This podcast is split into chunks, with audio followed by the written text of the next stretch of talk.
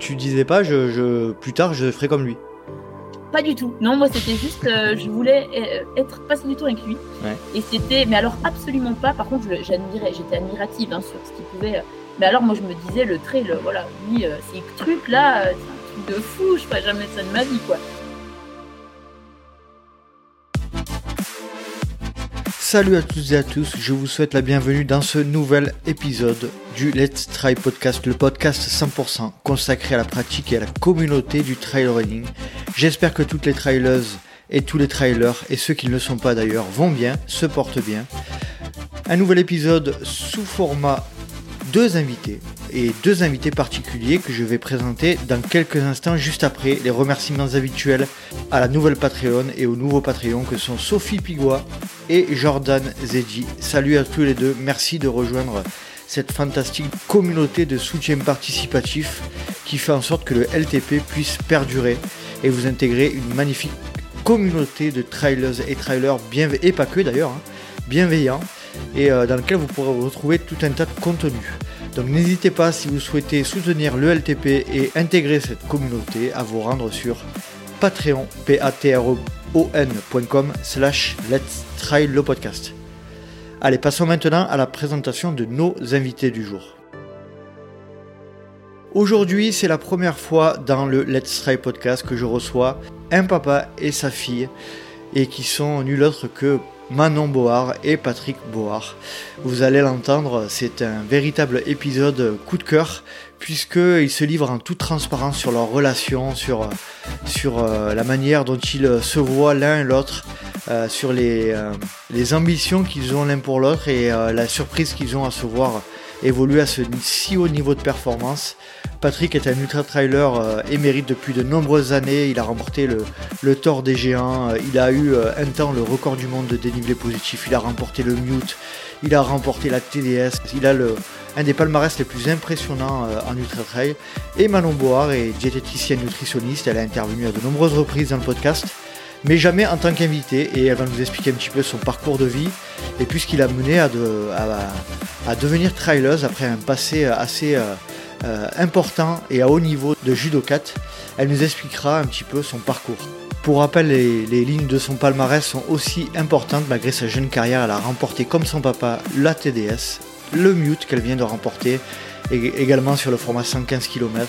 Et puis elle est actuellement euh, en lice, en route pour son championnat du monde de trail long qui aura lieu à Innsbruck.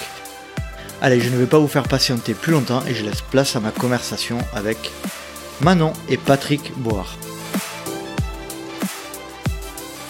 Salut Manon, salut Patrick, je suis extrêmement heureux de vous retrouver ou de, de te retrouver euh, Manon, toi, et, de t'accueillir Patrick dans, ce podcast. Comment vas-tu Manon? Bah oui, bonjour à, bonjour à, toi, euh, à nouveau. À nouveau.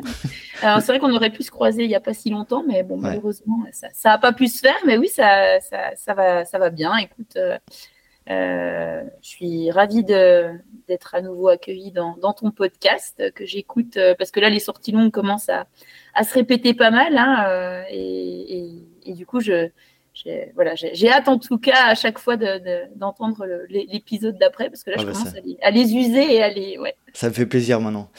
Merci beaucoup. Patrick, comment vas-tu? Eh ben, Très bien, très bien. Ouais. Euh, bah, moi je, je suis ma saison, bon an, bon an mal an, ma saison euh, à l'auberge ici, et puis euh, ma saison ci très listique, sympa pour l'instant. Donc voilà, tout va bien. Tout Super. Bon, mais je, suis heureux de t'accueillir, Patrick, pour ta première apparition dans le LTP. Et apparemment, tu me disais en off juste avant que bah, toi aussi tu m'écoutes, donc je suis très très touché, donc ça me fait énormément plaisir. Ouais, ouais, ouais, j'écoute euh, bah, surtout en courant. Bah, D'ailleurs, ce matin, j'ai écouté, j'ai écouté un, un, sujet aussi, sympa. Bon, c'est cool. On va parler de plein plein de choses et euh, c'est la première fois que je fais une interview euh, père-fille. Euh, je trouvais ça hyper hyper sympa de, de, vous avoir tous les deux en même temps et puis de faire une espèce de portée croisée. Euh, alors toi Manon, tu étais déjà, comme je le disais, intervenu dans le podcast dans le cadre de la nutrition. Hein, mais là voilà, je voulais vraiment que tu nous partages un petit peu ton expérience et puis toi aussi Patrick, eh ben, que, tu nous, que tu nous parles un petit peu de tout ça. Eh bien, on va commencer tout simplement euh, par. Euh, Patrick, est-ce que tu pourrais te présenter en quelques mots? Ah ben, En quelques mots, eh ben, moi je, je, suis un vrai pur produit du Jura. j'habitais euh, dans mon enfant, j'habitais dans un petit village qui s'appelle Foncine-le-Haut, à 100 km d'ici. Donc là, on est dans le Haut-Doubs, hein, mhm. euh, avec Manon, là, là où je tiens l'auberge, sur la roche à Chauffour, donc à côté de, de Morteau. Et dans mon enfance, euh, je vivais à Foncine-le-Haut, donc juste à, la frontière entre le Doubs et le Jura, donc dans le département du Jura. Voilà, donc me présenter, ben, j'ai 58 ans. Euh, je fais du trail depuis une douzaine d'années. Avant ça, ben, j'ai pas mal euh, roulé ma bosse sans faire de compétition, mais toujours avec euh, l'envie de faire, de, découvrir des, des, pays, de, faire des longues virées à vélo, en courant, en ski à roulette. voilà. Mais j'ai fait aussi pas mal de ski. Donc, je viens aussi du, plutôt du ski de fond quand j'étais enfant. Voilà, donc je tiens donc avec, le, avec ma femme, Virginie, l'auberge sur la Roche à Villars-le-Lac. Donc, c'est un gîte d'étape à la base. Donc, réellement pour, euh, pour recevoir, euh, ben, comme aujourd'hui d'ailleurs, il y avait une dame qui vient d'arriver il y a cinq minutes, là, qui est avec le sac à dos et qui fait le GR5 et qui va aller du côté de Pontarlier, mais elle pourrait aussi aller jusqu'à Nice euh, d'un côté ou alors Amsterdam de l'autre. Donc, le GR5, il passe vraiment devant la maison. Super. Bon, Patrick, super présentation. Ça nous fait un point commun. On a une femme qui s'appelle Virginie, tous les deux. Ah c'est les meilleurs, c'est les meilleurs. On en parlera un peu plus, un peu plus tard. Euh, Manon, allez, même si euh, tu es déjà intervenu dans le podcast, euh, allez, je te laisse te présenter en quelques mots. Quelques mots qui est Manon Board alors moi, je suis liéloise. je me suis expatriée voilà, à côté de Besançon, à la limite du Jura. On est à, 4 km du, Jura, du département, où j'habite avec mon mari et mon fidèle compagnon, mon, chien. voilà. Euh, on a acheté une maison en fait à 25 minutes de Besançon pour se retrouver un petit peu dans la campagne parce qu'on voilà moi j'avais j'avais envie de retrouver bah, peut-être un peu le même environnement un petit peu euh, ouais, de, mon enfance, hein, un peu campagne, montagne. Voilà, j'aime beaucoup cet environnement-là pour m'épanouir, c'est important.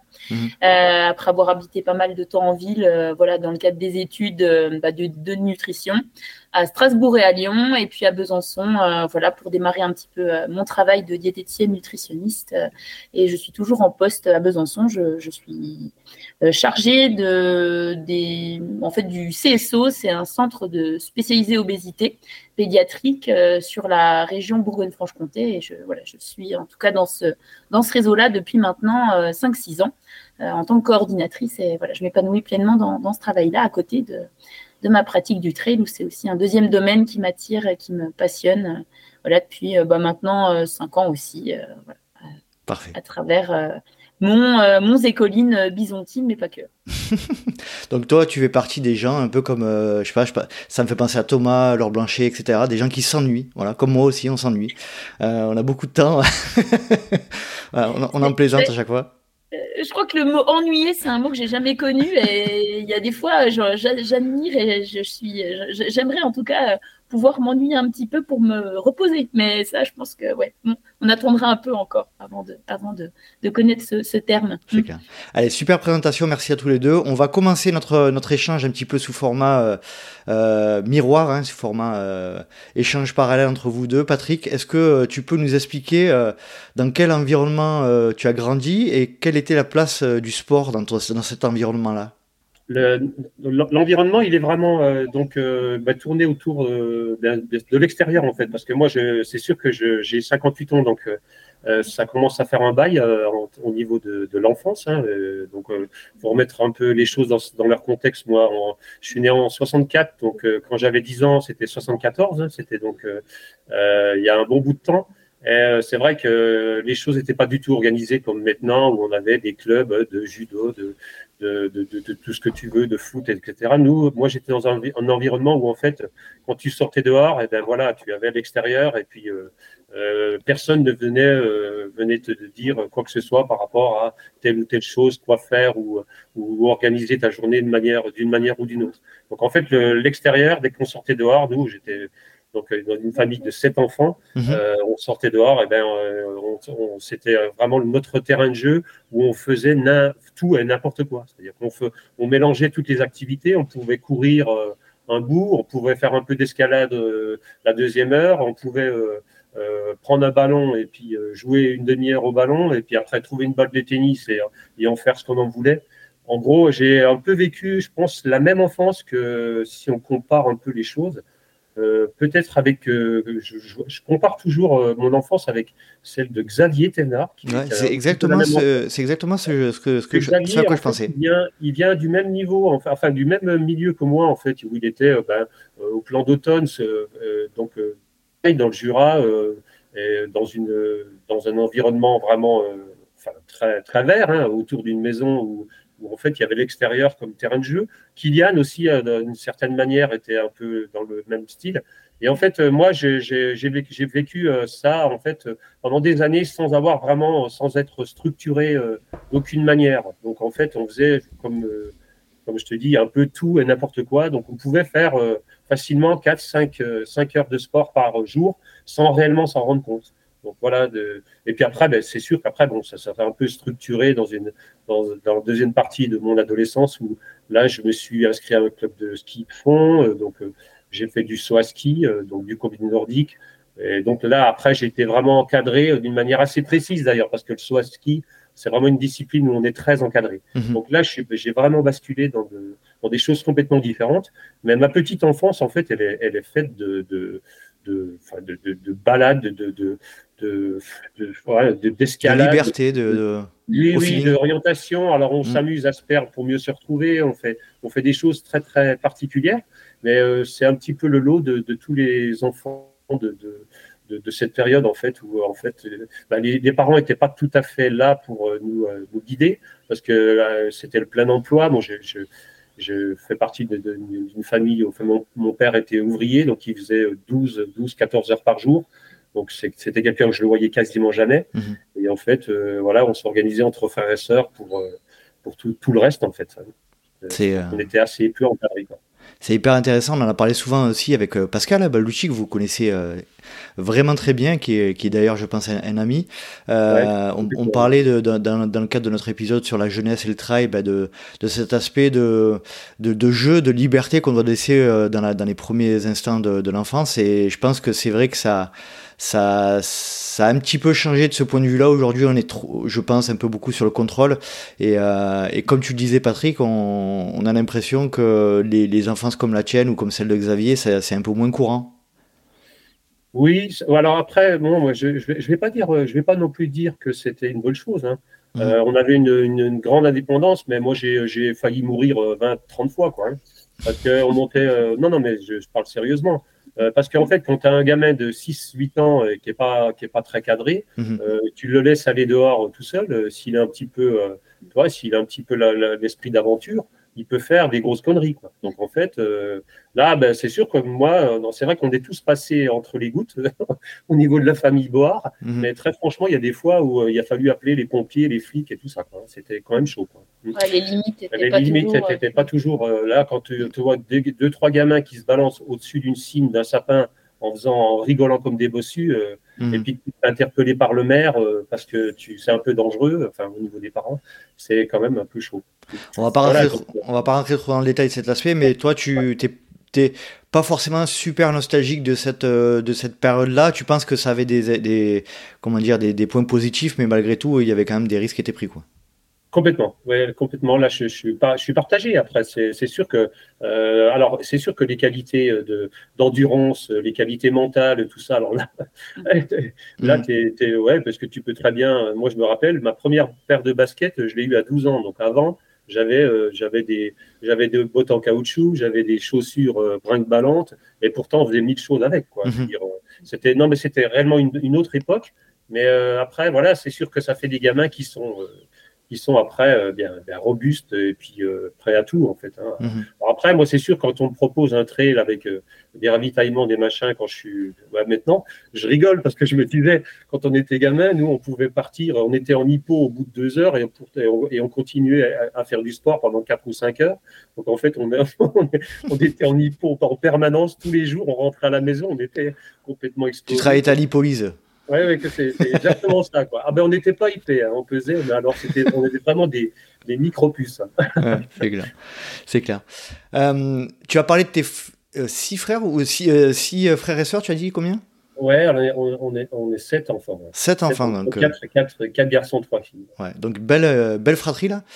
C'était quoi les relations les, Vous vous tiriez les uns vers les autres les, les Magnifique, uns... magnifique parce qu'en fait, il y avait une il y avait une grande solidarité. Alors après, évidemment, avec les quatre garçons, ils ont tous, euh, on a tous fait du sport à haute dose. Hein. J'ai un frère qui a fait les Jeux de Calgary en, en nordique, un autre euh, donc, qui, était en équipe de France de saut à ski, un autre Alain donc, qui, est, connu aussi dans le milieu du trail, qui a arrêté il y a quelques années, mais qui était très fort sur des distances intermédiaires. Euh, voilà, donc, et puis une, une sœur aussi qui a, été, qui a fait du ski de fond à haut niveau. Bref, on était tous quand même, euh, enfin pas tous, mais on était quand même tous dans le sport. Euh, et euh, oui, oui, dans une grande solidarité entre tous. D'ailleurs, j'ai pas un seul souvenir de m'être attrapé une seule fois avec mon frère, un de mes frères ou une de mes sœurs, mhm. ce qui est quand même assez exceptionnel. Ah, c'est clair c'est clair. Et au niveau, ce que j'aime bien aussi euh, savoir, c'est au niveau euh, de toute cette fratrie, euh, donc pas, de, pas de souci de relation, relationnelle, on va dire, mais est-ce qu'il y avait une notion de compétition entre vous? Est-ce que c'était présent? Ou est-ce que le simple fait d'être ensemble et de partager des moments sportifs, ça, ça vous a attiré les uns et ça, vous a attiré? Ben, en fait, alors bon, j'aurais plein, plein d'exemples par, rapport à ça, par rapport à ça, mais moi, juste pour, pour l'anecdote, euh, moi, je, en théorie, j'aurais jamais dû faire de la compétition entre elles. Mhm. Parce que moi, j'étais, bien dans ce que je faisais. Je faisais du sport, je, je traversais des pays, des choses comme ça. Je, m'amusais à faire des longues, des longues bambées euh, comme ça, mais sans dossard. Et j'avais, c'était donc euh, Alain, mon frère, qui, qui me tannait tout le temps en me disant Mais tu devrais prendre un dossard, tu sais, ça va être sympa, le trail pour toi, je suis sûr que ça va te plaire et tout. Mhm. Et il m'a tellement tanné qu'un jour, j'ai pris un dossard et c'est parti de là. Mais sinon, jamais j'aurais pris de ça parce que j'ai eu, euh, bon, j'ai eu cette période de compétition en ski, tout ça, ça m'a apporté des choses, mais j'ai un peu saturé de ça. Donc après, je suis sorti carrément de, de ce milieu de, de, compétition, justement pour m'éclater d'une autre manière en off. Alors, ce que font tout le monde maintenant, moi, je l'ai fait avant. Alors, mhm. j'ai mis un peu le off avant, avant la compétition. C'est un petit peu particulier, mais c'est ainsi. Quoi. Ça ne correspondait pas à l'esprit compétitif C'était, euh, Tu ne te sentais pas assez libre? Euh, non, ça me pose des problèmes en fait. Euh, ben, le ski, c'est particulier. Hein. Le ski, c'est quand même. Il y, a la, il y, a la, course aux armements aussi, il faut, faut, mm. être clair. Hein. C'est-à-dire que si tu n'as pas une bonne paire de ski, ou en tout cas la meilleure paire de ski, la le meilleur fart, et voilà, donc il y, y, avait ce côté-là qui me, qui me dérangeait beaucoup euh, on en parle peu dans le ski, mais c'est quand même ça. Hein, si tu n'as pas la bonne paire de ski, en ski, tu peux pas gagner, hein, mhm. qui, tu, qui tu sois. Donc, euh, euh, il y a moins ça dans, le, dans la course à pied. Alors, je ne vais pas dire qu'il n'y a pas de différence entre les chaussures, mais mhm. disons que c'est beaucoup. C'est pas fondamental, quoi. C'est pas fondamental, c'est clair. Donc, il n'y a mhm. pas cette notion, en fait, de, de matériel qui est primordial dans le ski. Mm. Mhm.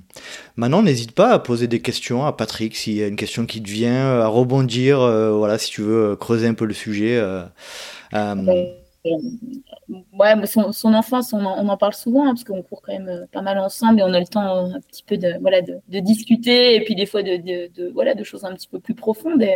Ouais, c'est fascinant en fait, c'est fascinant. Après, j'ai eu euh, une enfance euh, pas, pas, similaire parce que, comme dit papa, hein, c'était une période différente, mais, euh, mais le, le, lien avec les frères, les sœurs, voilà, on, on, sent que voilà, dans une fratrie comme ça, il faut aussi, il faut beaucoup de soutien, il faut beaucoup de, j'ai envie de dire, de jeu, mais il faut aussi exister, je pense, et, et, et, voilà, et ça c'est aussi, c'est ce qui construit aussi, bah voilà, le l'homme ou la femme, euh, voilà, quand on est une fratrie nombreuse comme ça. Donc, euh, je suis assez admirative et en même temps, euh, je connais quand même assez bien l'histoire, même si, voilà, j'en découvre hmm. un petit peu.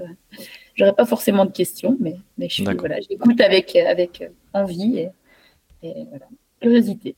On, continue, super maintenant, on continue Patrick sur euh, euh, d'un point de vue chronologique au niveau de l'adolescence. Est-ce que d'un point de vue sportif, d'un point de vue général dans ta vie, euh, qui, qui était Patrick, le jeune Patrick là, qui se développe en, tant qu'adolescent, jeune adulte? Ah, Après, moi, quand j'étais petit, j'étais certainement le moins, le moins doué en sport des quatre frères. Mhm. après, moi, j'avais un petit peu, j'avais un petit peu de distance par rapport à la compétition. Là, où j'en reviens à ta question de tout à l'heure. Euh, donc en fait, moi, j'ai jamais, euh, voilà, j'ai toujours fait, pratiquer le sport. Euh, dans le sens vraiment plaisir et tout ça. Mais j'ai toujours été persuadé que j'avais j'avais pas vraiment ma place dans le dans, le haut niveau, tout ça. Donc, euh, à, un certain niveau en, combiné nordique, en soi ski, j'ai atteint donc mon meilleur niveau une certaine année où j'ai fait, je suis participé, participé à des coupes d'Europe mais c'était un peu ma limite et je pense que j'aurais pas pu aller réellement plus loin mmh. dans, le, dans, le, dans, dans cette discipline. Euh, donc après, ben, j'ai basculé carrément dans la musique, ce qui était une deuxième passion parce qu'en fait, moi, j'ai toujours joué de la musique euh, mmh. depuis euh, l'âge de, de 6-7 ans, je jouais de la trompette. Après, j'ai fait. Euh, alors après, pour l'anecdote, maintenant, elle a fait aussi pas mal de musique. Elle a fait de la, flûte traversière. Je me suis mis à faire de la flûte pendant qu'elle en faisait aussi. Mmh. j'ai fait beaucoup de guitare. J'ai joué dans des groupes j'ai joué du violon. Deuxième point commun, Patrick. Deuxième. Ah, ben, ouais. donc voilà, donc euh, c'est vrai que moi j'avais une cette deuxième passion, euh, donc la musique, et puis je suis parti euh, donc à l'âge de 20 ans vraiment à fond dans la musique. Après, ben, j'ai eu une petite, on va dire une petite carrière professionnelle parce qu'en fait j'étais donc dans un groupe où on était, on était donc on s'occupait de nous en fait, on avait un, D'accord personne qui s'occupait de nous, on tournait, on faisait des tournées, etc. Quel style, Patrick Dis-nous, dis-nous en plus, ça m'intéresse. Après, moi, là, je, là, je faisais du rock, hein, alors que bon, maintenant, je ferais plus facilement du, classique. Mais mhm. bon, j'ai touché un peu à tout dans des, tous les types de musique, mais cette période-là, c'était vraiment rock. Donc, euh, ouais, donc moi, je jouais de la, je jouais de la sèche, j'étais chanteur, et puis après, il y avait euh, dans le groupe, euh, bah, batteur, enfin, c'était un, un, groupe classique, batterie, basse, guitare électrique. Et, donc, on tournait comme ça. Euh, et on s'est amusé pendant quelques années. D'accord. Avant, de fonder, euh, de, fonder le, de, partir sur l'auberge et de, partir à fond sur le sur l'activité euh, auberge. Et quelle était la place à cette époque-là de, bah, de la nature, du sport C'est un peu, on va pas dire antinomique les deux mondes, là, le monde des musicos et le monde des sportifs. comment tu es arrivé à, à, lier tout ça? Est-ce qu'il y avait un lien entre les deux? Ah, moi, ça m'a jamais, euh, ça m'a jamais perturbé tout ça. Hein. Donc, c'est vrai qu'après, quand tu es dans le milieu du rock, tu, et quand tu vas, tu vas dire aux gars euh, qui sont, euh, quand, tu, quand tu finis une répétition, puis tu vas leur dire, bah, maintenant, moi, les gars, salut, moi, je vais courir. ça faisait vraiment, non, mais c'est vrai. C'est, et moi, après, moi, j'ai, moi, j'ai fait du sport tous les, j'ai fait du sport tous les jours de ma vie, quoi. Mhm. tu, devais être le, tu devais être le seul du groupe, non? Ah bah carrément, ah bah, j'étais le seul, bah, c'est sûr. mais voilà, non, non, moi, j'ai, le sport, ça a toujours, ça a toujours rempli mes jours euh, je veux dire, euh, peu importe l'activité. Euh, même maintenant, je, m'organise à l'auberge, même s'il y a plein. Là, on avait un gros week-end. tout le monde est parti ce matin, mais j'ai fait du sport les, trois jours du week-end, alors qu'il y avait vraiment une grosse activité. Mais je trouve des heures, je trouve toujours un moyen de, sortir. C'est un besoin vital, en fait. Mhm. Voilà. J'ai d'autres passions, mais ben, le sport, ça me, ça me, ça, ça, va m'habiter jusqu'à la fin de mes jours, ça c'est clair. Donc en gros, si je comprends bien, tu passes de, cette période un petit peu euh, professionnelle de, la musique à euh, vraiment, tu bascules dans le, dans le professionnel du, sport ou de la, de la nature avec, avec cette auberge, si je comprends bien? Oui, oui, carrément. Alors, on monte, euh, donc c'est un petit peu le, hasard hein, qui fait les choses, hein, parce qu'après, moi, je, professionnellement, j'étais moniteur de ski à cette période-là. Mhm. Donc, j'étais embauché, euh, j'étais embauché euh, pas loin d'ici, donc à la saison, pour les saisons d'hiver. Et en fait, j'ai connu Virginie, donc ma femme, à cette période-là, et on a décidé de. Alors, c'était un petit peu une chance, en tout cas. on, a, on a eu la chance de pouvoir partir sur cette activité d'aubergiste dans une vieille ferme comtoise on a complètement rénové. Alors, on a mis un temps fou à la, parce qu'évidemment, on n'avait pas trop de moyens au début, donc ça a été un peu chaotique, mais enfin, on y est arrivé. Et petit à petit, on a rénové donc cette maison. Et, euh, là, on, ça fait 30, c'est la 33e année que qu'on tient l'auberge, donc euh, ça fait ça fait un petit un petit bout. C'est une super euh, histoire. C'est une grosse partie de, votre vie et, on, en parlera un peu plus un peu plus juste après. Euh, merci Patrick, c'était parfait. Manon, à ton tour. qui était la petite Manon? Dans quel environnement familial, sportif tu as grandi? Bah, du coup, ça donne une idée quand même. j'ai grandi euh, en moyenne montagne, euh, voilà, dans une dans une auberge, hein, puisqu'en fait, bah, mes parents, ils ont, euh, ils avaient démarré l'activité bah, deux ans avant que je naisse. Et puis deux ans après, il y a eu la naissance de mon petit frère. Donc, on a toujours vécu en fait dans l'auberge, nos cahiers sur les tables où les gens mangeaient. Donc, il y en avait partout. notre terrain de jeu, bah, c'était quand même l'extérieur, hein, les champs, les champs de vaches, les forêts. Voilà les, petites, les petites montagnes aux alentours, puisqu'on est quand même à, 1150 mètres d'altitude, donc c'est pas non plus les Alpes, hein. mhm. mais ça laisse quand même un joli, voilà, un joli environnement en tout cas pour s'épanouir quand on est enfant et qu'on aime la nature, parce que alors moi j'adore, j'adorais en tout cas les animaux. J'adorais courir dans les champs, j'adorais jouer dehors et quand j'étais dedans, je pouvais regarder un dessin animé euh, ou à l'époque aussi de, mon frère qui commençait un petit peu à jouer à la Game Boy, mais alors euh, ça durait vraiment pas longtemps. J'avais justement tendance à m'ennuyer euh, une fois le dessin animé lancé au bout d'une heure ou bien la Game Boy au bout d'une demi-heure. Donc moi c'était quand même vraiment l'extérieur qui, me plaisait. Et puis Louis, bah, on, avait une, une, super relation frère-sœur. Donc Louis il est beaucoup plus beaucoup plus calme, beaucoup plus réfléchi que moi. Moi je suis quand même alors, je me suis un petit peu calmée, mais j'ai toujours été quand même quelqu'un d'assez speed, assez. Euh, ouais, c'est pas beaucoup calmé. Euh, ouais, enfin voilà, assez, voilà un, peu, un, peu hyperactif avec euh, l'envie de. Ouais, l'envie de tout découvrir, l'envie d'aller vite aussi. Alors ça, c'est le côté manque de patience. Et mon frère, il était beaucoup plus patient, beaucoup plus réfléchi. Donc quand on faisait des bêtises ou quand on allait jouer, il fallait toujours un petit peu organiser le truc, réfléchir. Et, en fait, on, se, complétait bien les deux. Donc on a fait aussi pas mal de petites découvert de petites bêtises avec des limites. Là, pour le coup, on avait des limites quand même, mhm. même si euh, je pense que comme euh, pour des enfants, on avait euh, quand même des parents assez cool qui nous laissaient vraiment découvrir de nous-mêmes et, faire des jeux de nous-mêmes. Donc, en fait, on a quand même les deux une grande imagination parce qu'en fait, on inventait tout avec pas grand-chose. voilà, on n'avait pas des parents qui étaient derrière nous à trouver des jeux pour nous. C'est ce que je découvre maintenant dans les familles que j'accompagne, hein, quand même. C'est mhm. un peu les parents qui, qui explique les jeux ou qui euh, donne des jeux aux enfants, alors que nous, enfin ça, ça n'a jamais existé. Hein. Euh, donc voilà, un peu un cadre un petit peu euh, avec des limites, mais un cadre assez souple. pas vraiment d'heure pour les repas, pas vraiment d'heure pour le coucher. Voilà, c'était quand même assez, voilà, assez souple. Et puis des copains quand même aux alentours qui nous permettaient d'aller jouer dans les bottes de foin, dans les fermes. voilà, avec des copains qui aimaient aussi l'extérieur on pouvait aller aussi à l'école en vélo ou en ski ou, en, ou à pied. Euh, voilà, c'était euh, c'était pas l'époque de, papa avec euh, voilà, il y avait quand même beaucoup plus de nous. On avait une école dans le village, mm. on avait après le collège à la à la ville entre guillemets, donc c'est quand même un peu plus c'était un petit peu plus structuré. Les études aussi. Enfin voilà, moi ma maman c'était quand même important en tout cas pour pour nous qu'elle qu'on ait voilà on va dire un, cursus scolaire bien bien bien cadré. Euh, il fallait qu'on voilà, c'était un sujet en tout cas où elle a, elle avait vraiment, euh, euh, elle faisait les devoirs avec nous. Enfin voilà, elle voulait vraiment qu'on soit des bons élèves. Hein. donc on a été les deux de, bons élèves. Mhm. Mais, mais c'était quand même, voilà, c'était une époque où, quand même, moi, je me suis bien amusée. Et, et, aussi, ce qui était chouette, c'est l'auberge, en fait. Hein, c'est que il y avait plein de bons côtés. moi, je trouvais que le fait de découvrir des gens, euh, entendre des histoires, euh, voilà, des, voilà, justement, des randonneurs, des familles, et puis avoir euh, pas mal de copains à la maison qui étaient en fait des clients. Hein. donc ça, c'était quand même aussi chouette parce que bon, en fait, il y avait toujours des copains, il y avait toujours de l'ambiance. on était très sociables et, je pense que ça, ça, en termes de tisser mhm. des qualités relationnelles, ça nous a bien aidé pour la suite, hein, mon frère et moi. Mm. C'est clair. Alors, juste, euh, petite anecdote de mon côté, euh, moi aussi, j'ai grandi jusqu'à 12 ans dans un camping, figurez-vous. et, euh, et dans le sud-est de la France, c'était un peu le même principe. C'est-à-dire que, bon, dans le sud-est de la France, il fait beau, hein, notamment l'été, et il y avait donc plein d'étrangers, et, a, j'ai vécu des super moments. donc, ça me fait penser à ça, ce que tu viens de dire. petite question, Manon, ton aspect un petit peu hyperactif, c'est un peu utilisé aujourd'hui un peu à tort et à travers aussi, mais tu penses que ça vient de papa ou de maman?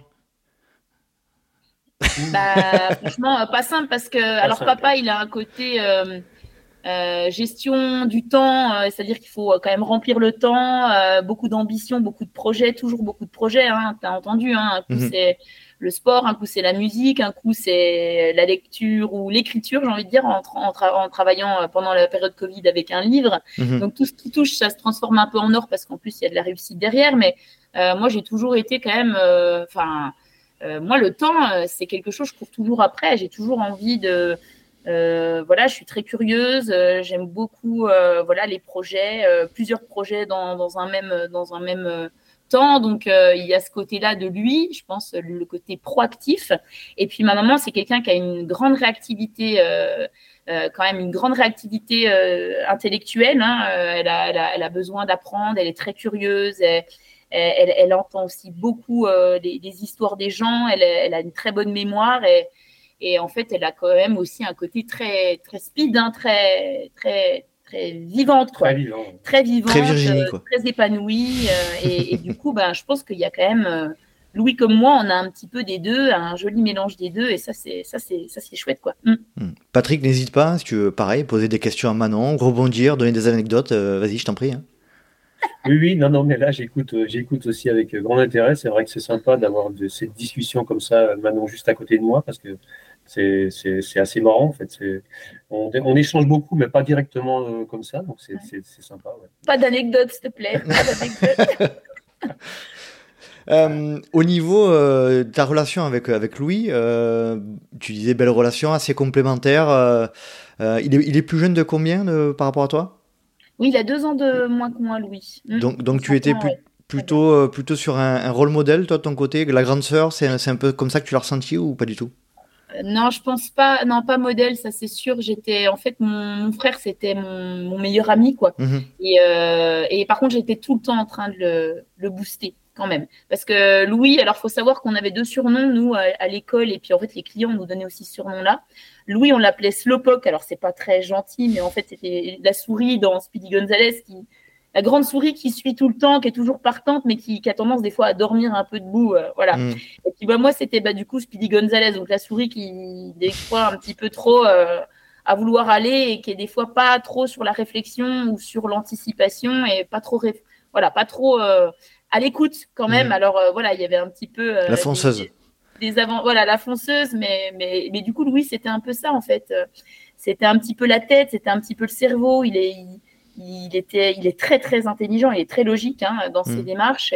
Et, et, moi, je suis plutôt fonceuse, donc en fait, à nous deux, ça, ça donnait un duo assez intéressant. mais je pense pas que j'étais, non, j'ai jamais été le modèle. Et d'ailleurs, moi, j'ai même envie de dire, mon frère, c'est de, un côté masculin qui pour moi a un modèle euh, un modèle assez assez impressionnant je trouve qu'il a un super caractère en fait c'est un caractère proche de l'idéal hein, pour moi mhm.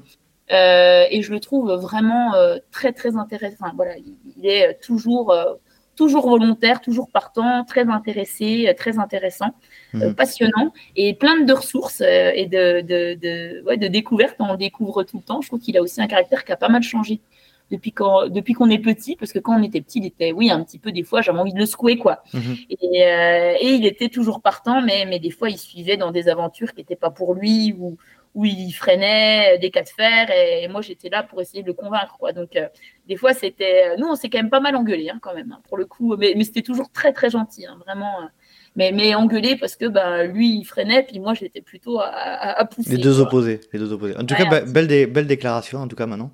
Et le sport dans tout ça? À cette alors, période? Ah oui, alors le sport dans tout ça, bah, c'est un peu comme papa. Moi, le sport a toujours fait partie de, de, vie. Euh, par contre, moi, j'ai eu une période euh, dans l'enfance et dans l'adolescence assez compétition.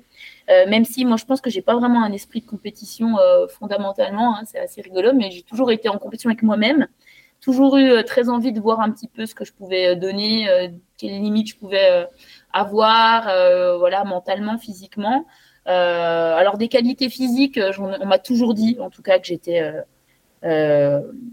que j'avais des qualités physiques en sport. Enfin, moi, mes profs de sport, ils étaient juste super contents. J'étais tout le temps la fille qui, qui suivait les garçons, qui même euh, voilà avait, avait, tendance à même motiver les garçons. Mhm. Euh, donc ça c'était euh, c'est toujours ce qu'on m'a dit, mais après dans le ressenti, enfin moi j'ai pas j'ai jamais trouvé que j'avais des qualités exceptionnelles quoi physiquement. par contre une envie, toujours une envie de, de, de donner, de de les sports collectifs, ça m'attirait beaucoup et je l'ai fait beaucoup au collège et, euh, et, au lycée. Mais alors, par contre, je faisais des sports individuels, donc j'ai fait du ski de fond. Mhm. Parce que ici, euh, voilà, euh, au chauffe-eau, on apprend à skier presque avant d'apprendre à marcher, quoi. et puis j'ai fait du judo aussi à, à, avec un niveau quand même assez, assez, assez bon. Hein, où là, je m'éclatais et en fait, j'ai vraiment découvert la, le côté compétition avec le judo où j'avais j'avais, euh, c'était, je pensais qu'à ça, hein, les périodes de compétition. Là, il y, a eu quatre ans vraiment très, très, euh, euh très, euh, ouais, très intense où je vivais judo, je dormais judo, je mangeais judo. C'est de quel âge à quel âge ça, ces quatre ans bah voilà, vraiment aux alentours des entre 14 et 18 ans, j'ai vraiment eu une, belle période de judo où j'avais un prof qui était qui croyait beaucoup en moi. Euh, avec une, j'avais une coéquipière, une très bonne copine de judo où on est monté au niveau national et on a fait des coupes internationales. Donc j'avais, j'avais quand même vraiment un bon niveau. Après, euh, je pense qu'il y a un côté euh, du judo qui est sur les valeurs un petit peu du sport qui est vraiment super à, passer aux gamins. Hein. l'esprit mhm. du sport, le fair play, voilà, l'estime de soi, le respect. Enfin, c'est vraiment des, des, très, des, des mhm. très beaux sports. après, sur les côtés, on va dire compétition je pense que le rapport au poids, la nutrition et, euh, le côté, euh, mhm. on va dire, euh, santé a, fait que je me suis intéressée à ça et j'ai voulu en faire mon métier parce que je trouvais que c'était quand même. il, y avait quelque chose qui, avait quelque chose qui n'était pas. Pas clair, ouais, pas, clair, pas, un, peu malsain. Pas bien, ouais, pas bien, pas, pas sain et pas structuré. Et ça m'a donné en tout cas envie de faire le métier que mhm. je fais aujourd'hui. Mais voilà, le sport, c'est comme papa, un équilibre de vie émotionnelle, en hygiène de vie, et j'en ai fait euh, jusqu'à mes études euh, tous les jours. Enfin, je compte plutôt les jours sans sport qu'avec sport. Et après, il a fallu s'adapter quand on est à la ville, à la grande ville, à Lyon, mhm. à Strasbourg. Courir, c'est pas toujours possible. Et ce qu'ils font, bah voilà, il faut les mettre euh, au placard, euh, même pour la saison d'hiver, c'était pas toujours évident. Donc j'ai fait pas mal de salles de sport, mais j'ai, je me suis toujours débrouillée pour faire du sport parce que ça faisait partie de moi. J'avais besoin de ce défouloir-là. 18 mm. ans, tu arrêtes le judo. Euh, la, la, raison dont tu as parlé juste avant euh, par rapport au poids, c'est, c'est, c'est ça la raison qui t'a fait arrêter ou c'est autre chose? Non, il y a eu quand même. Non, j'ai, oui, j'ai eu une grosse blessure. ouais. Moi, je pense que la, la, blessure, ça a été vraiment. ça a été, je pense, vraiment le. Mm. Enfin, bah, la, la, grosse comment dire, euh, la grosse déception en fait. Parce mm. que il faut quand même être clair, euh, en judo, elle avait vraiment un, niveau euh, où elle aurait pu vraiment passer un cap et franchir vraiment, voilà. Mm. Et donc, je crois, je me souviens de la, période de blessure là, ça a été compliqué, quoi, mm. parce que il a fallu lâcher quelque chose, un peu comme moi le saut à ski, en fait. Mhm. Finalement, ça se rejoint un peu. Mhm. Moi, euh, donc, euh, c'était pas pour les mêmes raisons, mais euh, moi, j'arrivais à un, stade où, en fait, il fallait que je, soit que je me consacre totalement, soit que, soit que j'arrête. Et donc, j'ai préféré arrêter. Mais maintenant, c'était pas ça. Elle était dedans. Elle était vraiment dedans. Et en fait, il y a eu cette blessure qui n'a jamais pu être réparée. En fait. Tu peux, tu peux préciser où maintenant la, la, blessure qui est, qui, qui est survenue? Oui, bah, Ouais, du coup, j'ai eu une ligamentoplastie au niveau du, pouce. Alors, j'avais deux, deux, ligaments qu'on avait lâchés au niveau du pouce et on m'a récupéré, on m'a fait une greffe hein, au niveau du poignet, enfin de l'avant-bras, mhm. euh, qu'on m'a greffé. Et en fait, le chirurgien, alors super, hein, d'ailleurs, je me rappelle du soutien hein, de, de, maman et papa à, cette période-là parce qu'en effet, j'étais, moi, c'était tout s'effondrait. Enfin, le côté. Euh, rapport à mon sport et puis est-ce que je vais pouvoir combattre, reprendre le kimono. Mhm. Et en fait, euh, le chirurgien a été euh, excellent dans toute cette période d'accompagnement-là, mais trop, trop bon peut-être sur le côté pratique. Et j'ai vraiment eu un, pouce euh, béton armé et j'ai eu, en fait, j'ai jamais pu récupérer une garde.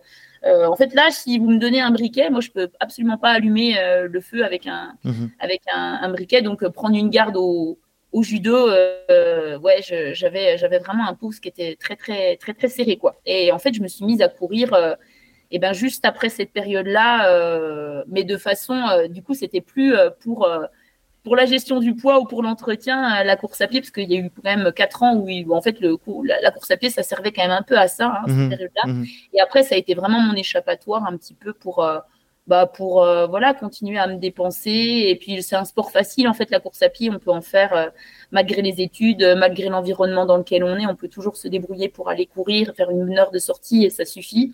Et, et ça a été voilà la fin du judo a mis a, mis le doigt sur un autre sport qui a, vu naître voilà peut-être mmh. peut-être une, une, passion mais longtemps après. Patrick, tu disais tout à l'heure, dans cette période de fin de judo pour Manon, tu disais ça a été compliqué, euh, ça a été quoi sur le même ça, ça a eu des répercussions vous au niveau des relations familiales ah tout ça ou... oui, ben oui, oui, bien sûr, ouais, ouais parce que euh, c'est vrai que quand tu as un enfant qui est passionné comme ça et qui a, qui a envie de réussir, qui allait aux entraînements euh, sans arrêt, qui faisait le maximum, qui avait d'ailleurs un entraîneur fabuleux, mhm. c'est vrai que quand tu as une blessure comme ça, pas facile, hein, c'est de Mm. Pas facile après de. Puis en plus, euh, c'était à l'adolescence, toi. Mm. Il y avait aussi le côté, euh, il y avait les études à part qui, qui, fonctionnaient bien, tout allait bien, puis tout d'un coup, c'est des fonds. Ça s'effondre un peu. Mm. Et quand t'es parent, ben, toi, c'est compliqué, quoi. De, de faire entrer là-dessus, quoi. C'est vrai que quand tu as un enfant qui s'épanouit dans un truc et qui, qui est, tout d'un coup, ça s'arrête. Euh, moi, j'ai souvenir de mon frère, Pascal, en fait, il a arrêté. je, je suis un peu ému parce que ça me revient, en fait il a fait une, Ouais, il a fait une chute. c'était ça, la chute. Avec une fracture. Non, il a fait carrément un saut périlleux en l'air. Ah oui. Il a fait carrément un saut périlleux en fait en saut à ski. Il s'est fait une fracture ouverte. Hmm. Et, et en fait, il a fait, il a tout fait pour revenir, mais il n'est jamais revenu quoi. En fait. Hmm. Sa cheville, elle était complètement dégommée. Ah, c'est des blessures là. Pour et, le coup, et du coup, bah, c'est aussi à cette période-là qu'on s'est mis. Bah, lui, il a, pris une guitare, il a fait autre chose. Et il y a plein d'exemples en fait de, gens comme ça qui, qui disparaissent parce qu'il y a une blessure qui ne se refait pas. Alors maintenant, c'est con, hein, c'est un, un, pouce. Alors euh, ça paraît con, tu te dis, euh, mm. bah oui, mais un pouce, c'est fondamental en, judo.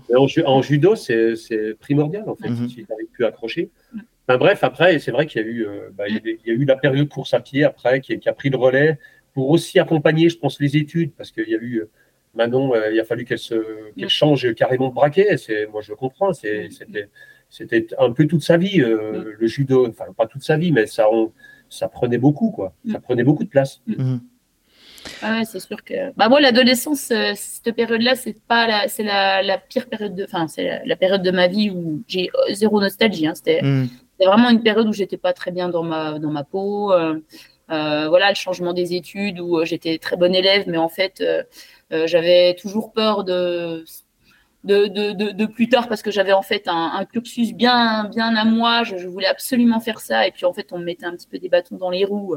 Alors bah voilà, il a fallu faire un petit peu des changements, faire une prépa scientifique, se réorienter pour faire bah, voilà de la nutrition. C'était nutrition ostéopathie. Hein. C'était mmh. vraiment les deux choses qui me, qui où je me voyais vraiment euh, voilà euh, faire un métier parce que moi j'avais j'avais euh, très envie aussi de faire euh, prof de PS ou, euh, ou mono de ski parce que c'était ça me passionnait ou guide de haute montagne. Mhm. Mais en fait, je me disais que toute ma vie, je me je m'épanouirais peut-être pas dans cette dans ce enfin peut-être que j'aurais tendance à faire le tour de, de, ce métier alors que moi le côté intellectuel quand même me, me, me passionnait. Donc voilà, il a fallu aussi voilà mener des études et puis assez loin et puis voilà un changement de sport. voilà des petits problématiques aussi de santé à cette période-là. Donc, ce n'est pas forcément la, meilleure période de, ma vie, en effet, mais en tout cas, j'ai eu euh, beaucoup de soutien de mes parents et puis de, de, mon frère et, de mes proches, hein, parce que j'avais aussi, euh, là, pour le coup, des, beaucoup d'amis euh, qui, à qui je pouvais, voilà, sur qui je pouvais compter. Mais c'est voilà, hein, c'est la vie. Et puis, en fait, mine de rien, je la regarde cette période-là avec quelque part. Je pense que ça a permis aussi de construire ce que je suis aujourd'hui. Donc, sur le côté euh, mental et expérience et ressources. Euh, voilà, c'est faut pas regarder ça avec. Euh. Mhm. Mais voilà, ce que dit papa là sur la période aussi de blessure avec ses frères, hein, c'est ouais, ça me ça, ça interpelle hein, parce qu'en en fait, on se rend pas trop compte hein, l'entourage au final comment il gère. On a envie de toujours gérer ça tout seul et se dire qu'on est un peu tout seul à gérer une blessure ou tout seul à gérer un. Mais en fait, ça impacte, tout, le monde. Tout le monde Ça impacte tout le monde, c'est clair.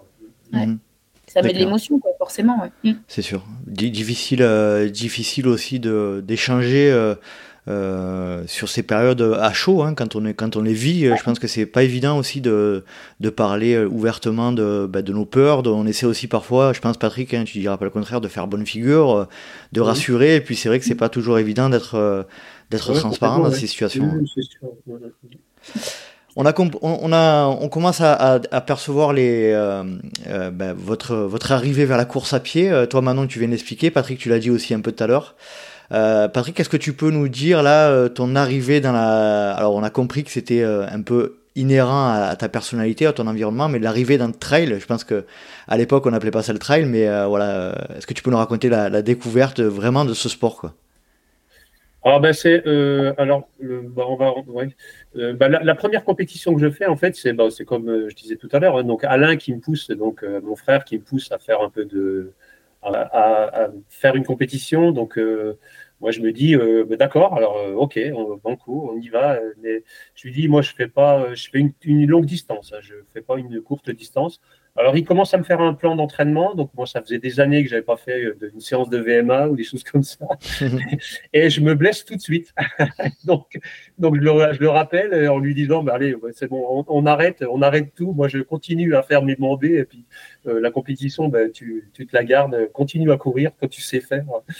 et en fait, il insiste. Et puis, bon, il, me prépare. En fait, il me, donne des entraînements. Je, je me remets de cette blessure. Puis, l'année suivante, je m'inscris au Sensi donc le 106 72 km en classique du trail à cette, à cette époque-là, une, épreuve qui, a lieu juste après l'UTMB, mhm. au début septembre. et je fais cette course et ça fonctionne super bien. je fais troisième, alors que bon, il se place plein de choses. je fais troisième, on va dire ça comme ça. Et je suis tout de suite repéré par un team, alors ASICS à mhm. cette période, euh, qui me dit Bah ouais, c'est pas mal. Tu, tu, c'était en quelle année, Patrick, ça?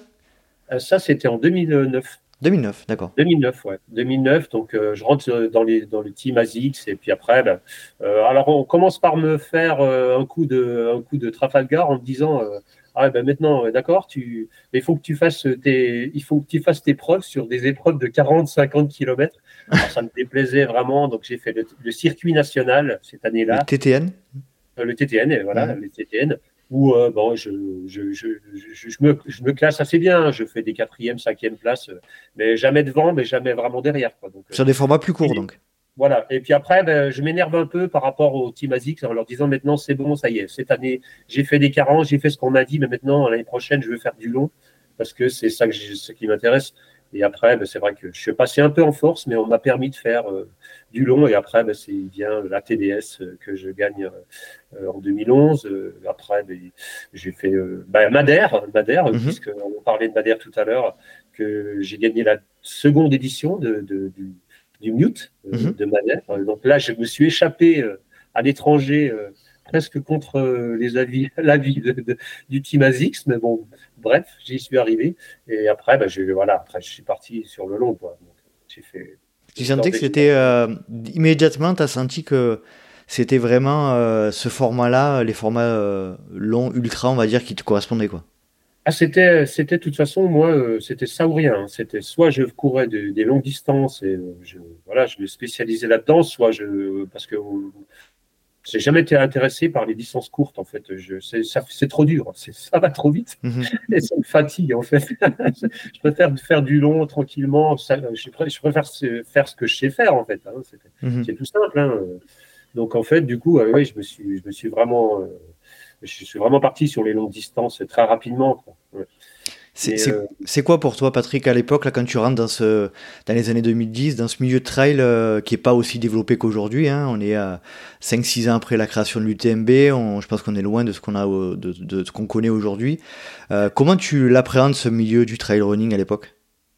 Eh bien, figure-toi qu'en fait, c'était, on était quand même très, très organisé. Hein. Mhm. Le Team ASICS, à cette, à cette époque-là, c'était quand même, euh, c'était quand même euh, une équipe de, de 10. Alors, il n'y avait que des garçons. Hein. C'était un des rares, euh, je te coupe, c'était un, des, c'était un, des rares, un des rares teams. non, il y avait La Fuma à l'époque, il y avait ASICS, il n'y en avait pas beaucoup. il, y avait, il y avait Salomon, oui, il y a La Fuma, il y avait ASICS, il y avait les principaux, c'était ça, oui. Mhm. Alors, après, d'autres quand même. il y avait, pardon, Cascadia, c'est quoi ça c'est, Ah, Sportiva donc, euh, ouais. Donc, euh, mais le team ASICS, en fait, était, on, était, c'était très organisé. Hein. Il y avait un team manager, il y avait, euh, il y avait un médecin, il y avait un estéo. Et en fait, on se retrouvait, il y avait beaucoup de rassemblements, qui a peu maintenant, hein, finalement. Mhm. moi, je m'aperçois que depuis que je suis chez Oka, on fait des rassemblements, mais ils sont assez peu nombreux, alors qu'avant, on en faisait beaucoup plus. Euh, on, faisait des, on faisait des entraînements en commun, on faisait des choses. Euh, c'était vraiment. Non, non, euh, de ce côté-là, c'était, on était quand même assez. On, avait plus de contacts entre nous. Entre, vous étiez peut-être moins nombreux aussi Non, non, on était assez nombreux. On était dix, garçons. Alors, non, j'exagère, il y avait plusieurs filles. Il y avait Céline Lafaille, je me souviens, il y avait Maud, Maud Gobert. Mhm. peut-être deux ou trois, deux filles, ouais. et donc, non, non, on se voyait souvent, et on se côtoyait beaucoup plus que maintenant, de ce côté-là. Ouais. Et donc, euh, non, on était déjà assez organisé. Hein. Alors, il y avait, chaque fois qu'on allait sur des grands, grands événements, euh, alors on nous, euh, on nous aidait pas mal sur les déplacements, on nous, on, nous, ravitaillait aussi si, si, si on n'avait pas notre entourage qui était présent. non, non, franchement, c'était, c'était assez chiadé de ce côté-là. Ouais. Mmh. Euh, maintenant, de ton côté, toi, euh, ben, tu nous as expliqué un petit peu le, moment où tu commences la course à pied. Euh, ton arrivée, alors j'imagine que tu as, dû un peu baigner dans ce milieu-là du trail par rapport à papa. Mais est-ce que tu, peux nous expliquer ton, arrivée vraiment dans, dans, milieu du trail? Oui, bah moi, c'était les, premiers pas de papa dans le trail. C'était plutôt. alors je, l'ai accompagné sur plusieurs compétitions les, dans, les, dans, les dans les premières années donc, quand il courait, mais pas, pas toutes. Hein, J'étais pas, c'était pas toujours possible. Euh, puis je voyais le trail euh, un peu moins comme un prétexte pour aller courir un peu avec lui euh, sur ses footings cool, quoi. Mhm. donc c'était mes premiers pas dans la course à pied, enfin dans le trail en tout cas, c'était ça.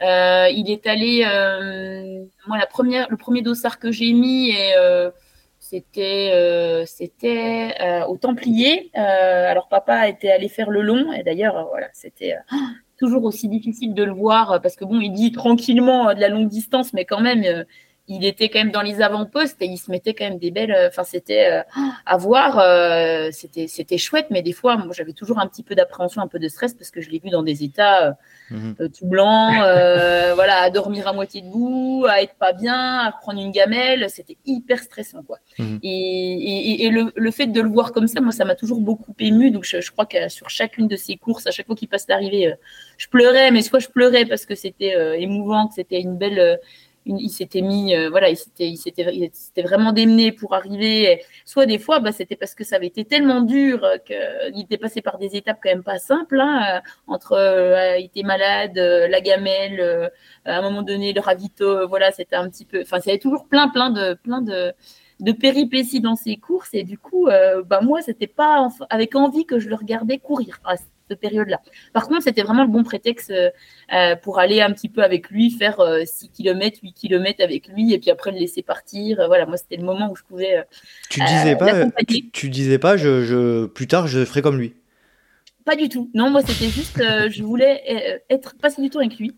Et c'était, mais alors absolument pas. Par contre, j'admirais, j'étais admirative hein, sur ce qu'il pouvait. Euh, mais alors, moi, je me disais, le trail, voilà, lui, ces trucs-là, c'est un truc de fou. Je ferais jamais ça de ma vie, quoi.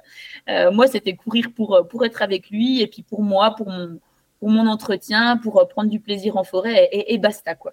Et en fait, j'ai remis des dossards. Alors c'est rigolo parce que c'est vraiment le fait d'aller euh, faire des entraînements, d'aller faire des trails, des sorties, c'est vraiment quand je suis revenue à Besançon et que j'ai découvert un petit peu euh, euh, le, trail à travers une grosse bande de copains en fait, où on s'est mis un dossard. L'objectif c'était le TAR, le Trail des Aiguilles Rouges, et c'était en 2016. Mhm. Et en fait, pour te dire, voilà, mes premiers dossards, c'était cette année-là pour préparer le TAR, qui était en 50 km. Alors moi, c'est pareil, hein, j'ai pas trop été dans la progressivité. Dans la progressivité, ouais. Là, j'avais demandé quelques séances à papa, euh, voilà, pour progresser un petit peu comment je peux faire. J'allais avec les sorties, la sortie du mardi soir à Rando Running à Besançon avec euh, mes copains, quoi. On allait courir et en fait, moi, je me suis pris au jeu, j'adorais ça, quoi. Et j'ai commencé à vraiment euh, structurer de moi-même un peu mon, mon entraînement pour préparer le tard. Et figure-toi que le tard, ben, cette année-là. Je ne sais pas comment ça s'est passé, hein, mais je l'ai gagné. alors par hasard, par hasard. Parce que en fait, j'ai fait deuxième. Euh, j'ai fait deuxième, et en fait, la première a été disqualifiée parce qu'il y a eu voilà une, triche. Mhm. Et du coup, j'ai bon, voilà, j'étais sur la sur le podium en tout cas, mais j'ai pris beaucoup de plaisir surtout à le préparer. Et, et après coup, je me suis dit ah c'était ça en fait, c'était seulement ça oh mais il faut que j'essaie plus et, et, mhm. là euh, voilà l'année d'après bah, j'ai essayé plus long euh, toujours avec les conseils de papa et je me suis mise vraiment à la, au trail comme ça et, et, en voyant que ça marchait bien que je prenais un plaisir euh, à monter un petit peu les, les, étapes et les, les kilomètres bah, j'ai voulu me faire aider par un entraîneur parce que je sentais aussi que je pouvais euh, voilà me challenger un peu puis faire des, jolies choses un petit peu au niveau des, résultats. Mm. Très bien, très bien, très clair. Euh, je, je, je, fais appel à ta réaction, Patrick, là, parce que récemment j'ai sorti un épisode sur le sur Madère, sur le mute, où j'ai fait intervenir Jade, ma fille, et, euh, et que je salue d'ailleurs, et à qui je fais un bisou. Et, on parlait justement de cette. C'est ça. Hein. Pardon? Elle t'a fait les ravitaux, Jade. Exactement. Exactement. J'ai écouté le podcast. Bah, bah, ah. merci. C'était super mignon d'ailleurs. Ah ouais. C'est très, gentil. Et du coup, on parlait de cet aspect de euh, justement, je, je, je volontairement, je veux pas la, forcer à, pratiquer euh, ce sport-là. Toi, Patrick, tu étais aussi dans cette euh, dans cette optique-là de dire je, le, le trail ultra c'est ma passion et je veux je veux laisser le temps à Manon pourquoi pas si elle a envie de, de pratiquer ce sport ou ou ah, bah, comment tu ça t'a jamais traversé l'esprit? Jamais traversé l'esprit. Après, on n'a pas du tout une relation comme ça avec Manon. Mm. Mm. C'est moi, j'ai toujours laissé faire euh, tout ça. Mm. Moi, après, elle, me bluffe vraiment parce qu'en fait, euh, moi, c'est vrai que quand elle s'est mise à courir, euh, voilà, moi, j'étais, c'est c'est vrai, il y a eu le judo, tout ça, où elle était à haut niveau et, tout, et je pensais qu'elle pouvait euh, réellement euh, passer vraiment un cap euh, dans le judo. Mais après, quand elle s'est mise à courir, jamais, jamais, jamais j'aurais pensé qu'elle atteindrait un niveau pareil en course à pied. mais je le découvre pas maintenant, mais je vais dire, c'était, moi, elle me bluffe complètement dans, son parcours de course à pied qui est complètement phénoménal. Bah, atypique. Hein, Parce que euh, au début, elle court, mais c'est tout juste courir. Mhm. non, mais euh, les, premières fois, la première fois que je l'ai vu courir à Besançon, là, elle fait un trail de 15 km. Je la vois arriver euh, complètement détruite et tout ça. Bon, heureuse, hein, pas, pas, de souci, tout bien, machin. Mais jamais je me suis dit, euh, elle va persister, elle va prendre un entraîneur, elle va jamais. Maintenant, quand je pense, je repense à ça, je, trouve ça euh, incroyable mhm. parce qu'elle a un parcours qui est d'une progressivité, mais qui est, juste énorme. Mm. Mais en fait, elle a, elle a, elle a, elle a été vraiment, euh, elle, a construit sa, carrière pierre par pierre en fait, où elle, mais sans, sans qu'on sans qu'on s'en aperçoive réellement, quoi. depuis des années, elle monte des marches comme ça, et puis elle, réfléchit, elle, est toujours dans la justesse par rapport à ce qu'elle euh, prévoit. Et elle a pris comme tout des grosses baffes mmh. des, qui, qui, qui lui ont fait bien remonter, euh, bien remonter la pente. Euh, bah, je pense à l'UTMB par exemple l'année dernière. Mmh. Je pense aussi à la Swiss Peak, voilà, sur la, préparation qu'il y a eu avant, machin. Il y a toutes ces questions-là ont été un peu, tu vois, elle, a tout disséqué en fait. Et puis je m'aperçois qu'en fait, ben, à chaque fois, ça la fait remonter une marche supplémentaire, quoi. Et quand, euh, quand je vois la course qu'elle a fait à Madère, ben, c'est phénoménal. Quoi. Le parcours est, qui, est, quelque chose de, très. En plus, toujours dans la progressivité, jamais, jamais aller plus loin par rapport à la distance, tout ça, faire des choses, mettre les, les choses les unes après les autres pour construire un, truc qui est fabuleux. Et puis il y a la passion qui est derrière, hein, parce que la, la montagne, c'est c'est ouais, c'est en fait c'est pour elle c'est un truc de fou quoi. dire. Ah, Dès qu'elle voit une montagne, elle est, inarrêtable. Quoi. Mhm. C'est, aussi ça. Parce que derrière ça, il y a les entraînements, il y a, le plaisir. Il est, s'il n'y a pas le plaisir, c'est impossible hein, mhm. de, construire comme ça, euh, de s'entraîner 20 heures par semaine sans qu'il y ait. Voilà, il n'y a pas de mystère, hein, de toute façon. C'est clair. Donc il y a une énorme passion derrière, c'est, impossible. Donc euh, Patrick, euh, à aucun moment, toi, tu, tu l'avais vu venir cette progression hyper rapide et, à aucun moment tu l'avais même ne serait-ce qu'espéré euh, qu'un jour elle, elle, euh, elle, se mette à cette, cette pratique-là et non, toi tu vivre par procuration ou euh, qu'elle, moi, ça, moi, ça me faisait ça me faisait super plaisir en fait qu'elle, hmm. qu'elle, fasse un trait voilà sur le judo puis qu'elle bascule sur autre chose pour son pour son ne serait-ce que pour elle pour son son équilibre tout ça qu'elle continue à faire du sport c'est magnifique pour les hmm. parents de de voir qu'en fait, ton, enfant, il a toujours fait du sport, puis là, il, est adulte, il est en plein dans les études, il bataille sur plein de choses, mais il continue encore à, bah, se bouger, à faire, puis à, se passionner pour des, euh, ouais, pour, pour la nature, pour, pour des choses simples, comme ça, c'est magnifique, je trouve. donc, euh, après, voilà, c'est maintenant, euh, j'ai envie de dire, moi, pour moi, la carrière de Manon, elle commence maintenant. Mm-hmm.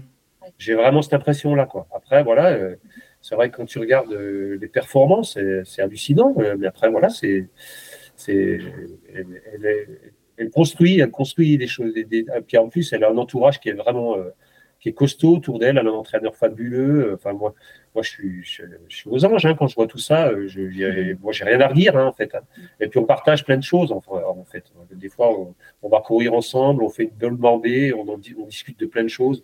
Parce qu'à partager, c'est fabuleux aussi. je crois qu'il y a un truc qu'on n'a pas dit quand même, ce qui est, ce qui est, ce qui est aussi important, je trouve, c'est la, croisée des chemins. Euh, à un moment donné, c'est ouais, ça, ça m'étonne pas que papa il ait pas trop vu aussi. Euh, il y a eu un, moment donné, il y a eu une accélération un petit peu. C'est quand j'ai commencé vraiment à, me faire entraîner avec Philippe, avec euh, voilà un entraîneur en 2019, et puis où j'ai quand même vraiment cherché à faire un petit peu mon projet. Mais avant, il y a eu quand même pas mal de réflexions, pas mal de euh, d'admiration aussi bah, du côté de voilà parce que papa il avait aussi sur ces périodes-là quand même des, très bons résultats et puis toujours l'envie de découvrir des endroits à travers le trail.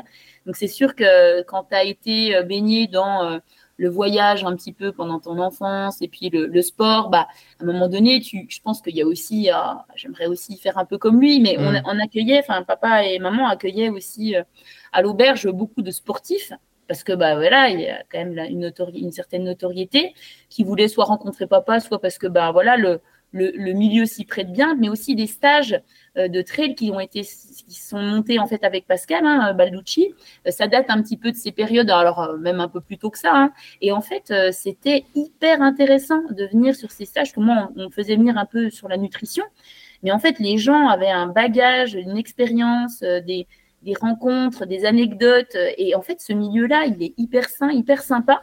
Et je pense que c'est un peu à travers le côté convivialité et, euh, et, et euh, voilà et, rencontres de, sur ces faits là mhm. avec en plus en parallèle euh, voilà les, les, rencontres aussi que j'ai fait à Besançon que j'ai un peu suivi alors sans le vouloir les, les, les, pas un petit peu de, de, de, papa mais, mais sans que sans que ça soit euh, vouloir faire comme lui ou voilà c'était c'était avec lui et puis un peu à, à, travers des regards croisés des expériences croisées et même un, un, travail un peu de croisé parce que lui avec sa casquette d'aubergiste, puis moi avec ma casquette de nutritionniste, et ben avec un, entraîneur qui avait aussi avec Pascal avec sa casquette euh, sur le, bagage théorique et pratique, ben voilà, ces, ces, stages ont permis en tout cas de, de se retrouver euh, et de faire des projets professionnels ensemble et faire naître bah, chez moi euh, une curiosité et une une passion aussi pour l'entraînement parce qu'en mhm. fait moi ce que j'aime avant tout c'est m'entraîner. Mhm les compètes, c'est un peu la cerise sur le gâteau, mais c'est vraiment l'entraînement. C'est le, process. Je m'intéresse beaucoup à la physiologie, au process mm. d'entraînement. C'est vraiment quelque chose qui me passionne beaucoup. Et, et, je crois que papa aussi, et je pense qu'on se retrouve bien aussi sur ces points-là. Mm. Donc, tu as baigné dans un environnement favorable, on va dire, à, bah, cette carrière que tu es en train de créer, hein, qui, est, euh, qui est réfléchie, qui est euh, euh, intellectualisée aussi, j'ai l'impression un peu.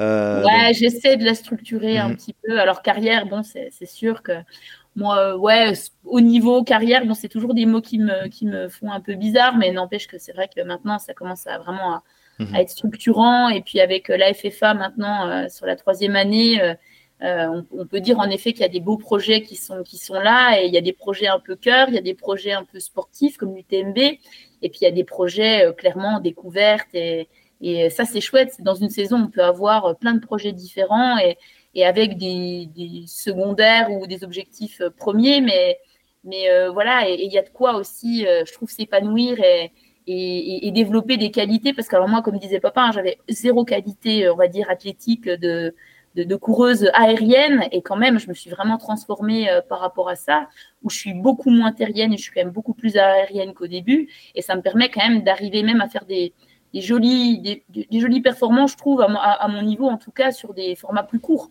Euh, ce qu'aurait été, euh, voilà, mais, mais c'est clair que moi, c'est sur le long aussi que je m'éclate, et plus c'est montagneux, plus je, je, mmh. prends mon pied, et moins je vois le temps passer, et ça, c'est chouette. Mmh. Ouais, c'est clair. On peut dire que faire deuxième sur les championnats de France avec le plateau qu'il y avait, euh, c'est une, oui, c'est une jolie performance, on va dire. Hein, voilà. Euh, Alors tout, est dans la, tout est dans la nuance.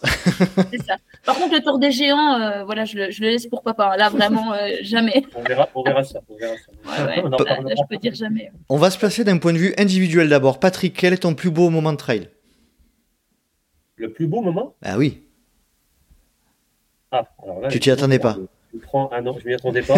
Euh, moi, le plus beau moment, euh, oui, alors j'ai quand même euh, le plus beau moment, c'est c'est une course que j'ai fait en Italie. Alors ça remonte, alors c'était les, les, les, championnats d'Europe de skyrunning où en fait c'est Kylian qui gagne avec Alzagra. Il se termine les, le premier ex Et en fait, ils arrivent, et donc il y a ma femme Virginie qui est dans les parages à l'arrivée, qui m'attend.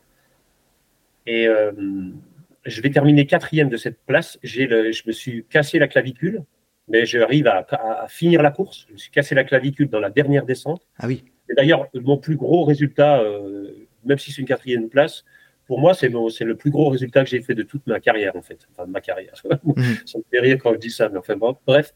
Mais peu importe.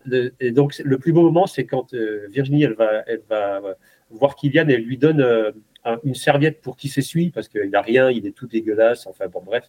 Et lui, il dit non, non, mais laisse tomber, j'ai des langettes. Et puis euh, Kylian lui dit mais il en est où, Patrick? Ben, Il va arriver. Et Kylian, il est venu me chercher à l'arrivée comme ça et, on a passé l'arrivée quasiment ensemble. Et parce qu'en fait, Kylian, moi, je l'avais rencontré quand j'ai gagné euh, la, TDS et il m'avait dit un petit mot sur le podium qui m'avait vraiment qui m'avait qui m'avait saisi en fait parce que bon il me connaissait pas du tout et puis Kylian c'est quand même Kylian c'est quand même un personnage et moi j'ai toujours suivi un petit peu sa carrière parce que je trouve que c'est quand même un mec incroyable. Mhm. et il m'a dit euh, il m'a dit tu sais euh, à ton âge moi jamais j'arriverai à faire ce que tu fais. Et il m'a dit il m'avait dit ça le jour où j'ai gagné la TDS euh, quand on était sur le podium le dimanche avec tous les tous les podiums réunis et donc j'avais discuté un petit peu avec lui et donc, mon plus beau souvenir, ouais, c'est ce jour-là où il est venu m'accueillir sur la sur l'arrivée de la, des championnats d'Europe de, de skyrunning en Italie. Super, super anecdote, magnifique. Allez, maintenant à toi, ton plus beau souvenir de trail. Ah ouais, c'est dur. Euh, oh, t'as eu, bah, eu le temps d'y réfléchir. Hein. Ouais, c'est assez puissant, mais euh, moi, c'est le, le, lever de soleil en fait euh, à la TDS, euh, à lever de soleil en fait sur le Mont Joli. Euh, où là j'avais euh, j'avais euh, réussi en tout cas le, seul moment de la course où je mets en place une stratégie et en fait enfin le, seul moment j'ai envie de dire le premier moment dans une course où j'avais une stratégie en tête et je l'ai appliquée du début à la fin et c'est le moment où je passe où je décide vraiment d'accélérer pour passer et Katharina qui était avec moi depuis le début en fait. Et, en fait c'était au lever du soleil. Je venais de quitter voilà euh, au plus. Et après, je bifurque en fait au Mont-Joli, euh, alors faisant une hypo euh, du, de l'espace. Et en arrivant, on contamine, tout, retrouver toute la famille, tous mes proches, alors mes parents, mon mari, mon entraîneur, sa femme et des copains au contamine et voir leur, leur, leur excitation et de sentir un espèce de lâcher prise complet. Mmh. Euh, voilà, ça c'est vraiment une période, c'est une longue période en fait, parce qu'entre le lever de soleil où je, je, me suis sentie vraiment vivante et, et arriver à accélérer encore après avoir fait 100, 120 km, je ne pensais pas que c'était possible euh, il, y a, il, y trois ans hein, seulement, donc en fait voilà, ça passe vite. Euh, et puis après de retrouver, mes proches et puis sentir que bah, j'avais pu voilà faire, j'avais pu passer le cap de, la lâcher et puis d'aller potentiellement euh, gagner la course. Euh, c'était, je crois que c'est mon plus bon moment de sport, mais aussi de, de, retrouver euh, ma, mon pilier, mon entourage avec, avec ces émotions-là. Mm. Magnifique. Et en plus, tu as retrouvé à l'arrivée un podcasteur de renom à l'époque, hein, qui t'a interviewé d'une manière absolument splendide. Tu t'en rappelles? Ah, C'était pas chouette. Hein. Il m'a interviewé, j'étais en train de faire un malaise vagal, je me rappelle. Oh là là, oh là, là. Je me rappellerai toujours de ce moment. Magnifique. Patrick, ton pire moment de trail? Ah, bah là, il n'est pas, il est pas difficile. Le pire moment, c'est euh, le tort des géants. Mais, même si tu le remportes C'est vrai qu'à chaque fois, on me dit Mais attends, mais tu l'as gagné, qu'est-ce que tu me racontes? Eh ben, C'est quand même le pire moment de ma vie. Mais ah quand je te dis le pire moment de trail, c'est le pire moment de ma vie. Ah oui Ouais. C'est, euh, ça a été un truc. Euh, en fait, je, je, bien sûr, je menais la course. J'avais, j'avais plus de trois heures d'avance à 30 km de l'arrivée et en fait, je m'effondre totalement. Et euh, tout le monde est derrière moi et en fait, euh, je fais ce que je fais jamais en fait, c'est de me mettre euh, dans un mode où je vais à fond, où je suis à fond à ralenti en fait. Donc je souffre, mais alors comme j'ai jamais souffert de ma vie. Et je fais 30 km comme ça, en tirant dessus, en tirant dessus, et en faisant les choses en fait pour les autres, pas pour moi. Mmh. Je, je, me suis dit en fait, cette course-là, tu n'as pas le droit de, n'as pas d'arriver deuxième. Il faut que tu fasses ça pour euh, tous, tous les gens qui sont autour de toi. Donc c'est un truc, euh, ça, me voilà. Parce que moi j'ai l'habitude toujours de faire les choses. quand je me cours, je fais les choses pour moi en fait. Voilà, je veux mhm. dire. Euh, enfin, j'ai l'impression quand même que c'est un peu la base quoi. Quand on court, on fait des choses pour soi. Et là, exceptionnellement, ben, je me suis dit non, tu n'as pas le droit de, de, flancher. Il faut que tu fasses. Et ça a été horrible. Tu le regrettes? Non, non, je ne le regrette pas parce que c'était, fallait que je fasse, fallait que je le fasse, c'est tout. Après, euh, euh j'avais, je sais pas, je suis tombé, euh, j'ai fait une mini dépression derrière. Euh, j'étais incapable d'aller voir la remise des prix sans avoir une paire de lunettes sur les yeux. J'ai fait des choses qui me ressemblaient pas, mais j'ai totalement sombré en fait. Je me suis, je me suis jamais retrouvé en fait derrière derrière cette course-là. Il m'a fallu des mois pour m'en remettre. Quoi. Ah oui. Donc en fait, euh, ouais, j'ai gagné une course en fait où, euh, d'ailleurs, je, suis incapable de raconter tout ça dans le livre. Je ne mhm. raconte pas ça. Alors qu'on me dit, mais attends, tu fais un livre, tu as, la plus grosse victoire que tu, euh, que, tu c'est ta plus grosse victoire, le Tour des Géants, c'est évident. Et pourtant, tu es incapable de, la raconter. Ben je suis incapable de raconter pour l'instant cette course. Mhm. Parce qu'il y, y, a trop de choses qui remontent, en fait.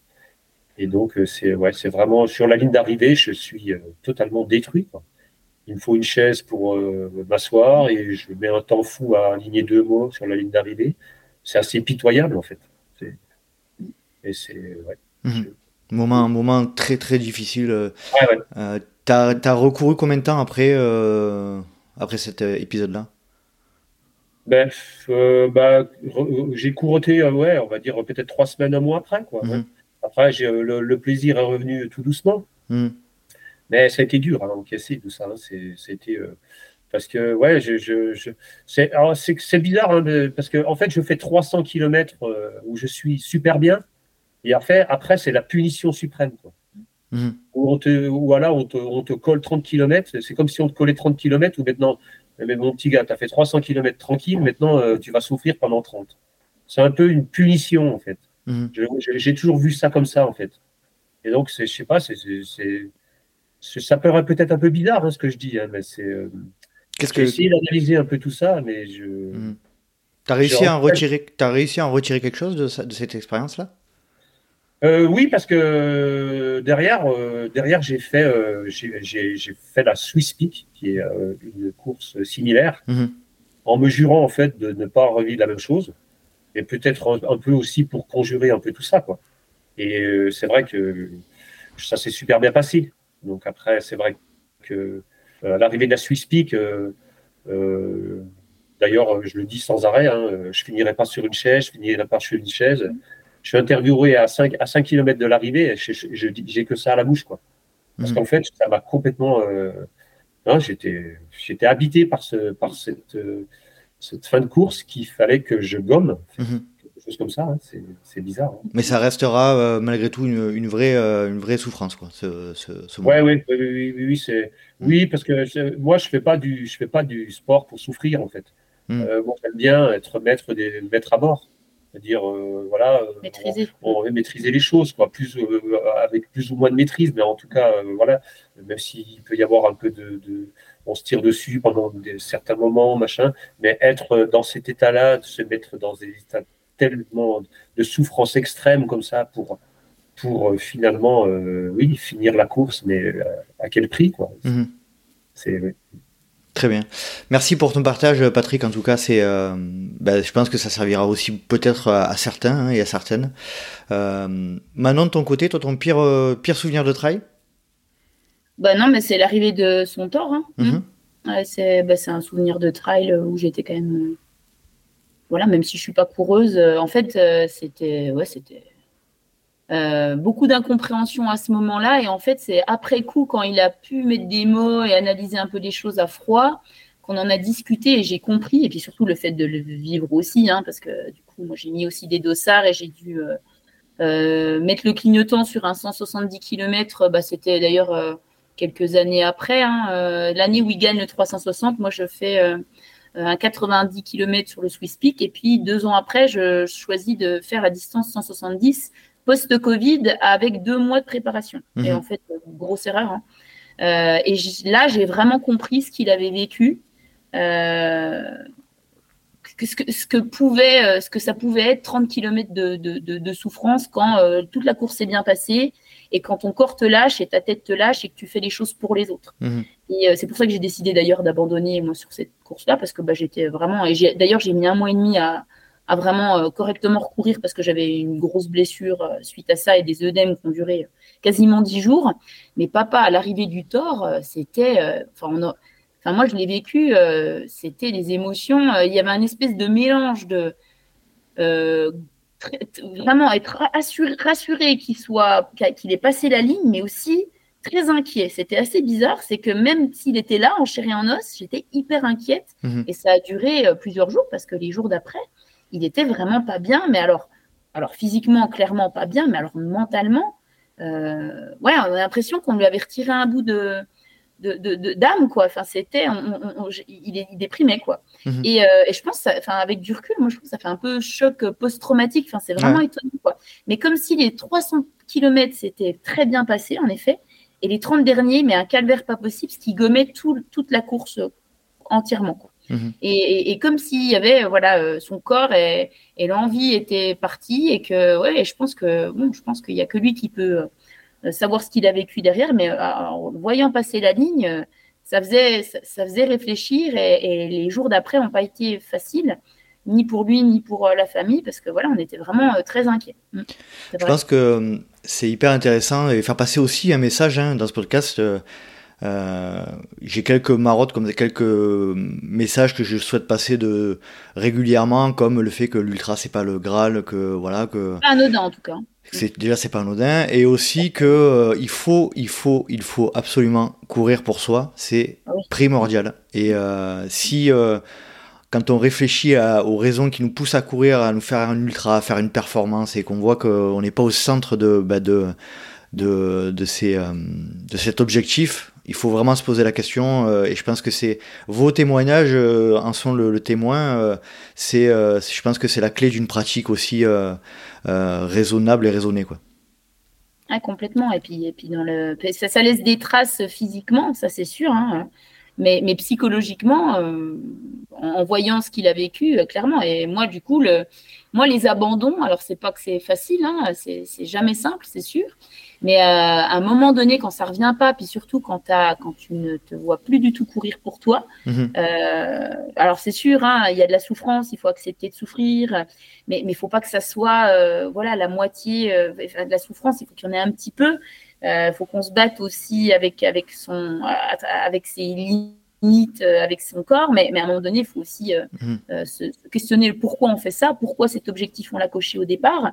Et si à un moment donné, c'est vraiment courir pour parce que on court après la culpabilité, parce que ben faut faire plaisir à l'un ou parce que la famille elle a suivi, que voilà, il y, a des, y a des questions quand même à se poser et, mhm. je pense que je pense que ouais, c'est important. Ce qui est juste pour terminer sur ce sujet qui est hyper important, c'est c'est vrai que c'est facile de dire il faut courir pour soi, mais moi je le vois hein, dans un contexte, euh, euh, on va dire récréatif où euh, déjà c'est déjà compliqué de bah, de pas avoir envie de décevoir ses proches, de pas avoir envie, voilà, de, de passer à côté ou de, de, de passer pour un pardonnez-moi l'expression, mais pour un con, voilà. Vous, dans un cadre, on va dire, où il y a un peu plus d'enjeux avec des médias, avec des marques, avec des partenaires et tout, ça va être encore plus plus compliqué à gérer cet aspect-là de il faut courir pour soi. Ça ne pas être, euh, doit pas être évident à gérer, j'imagine.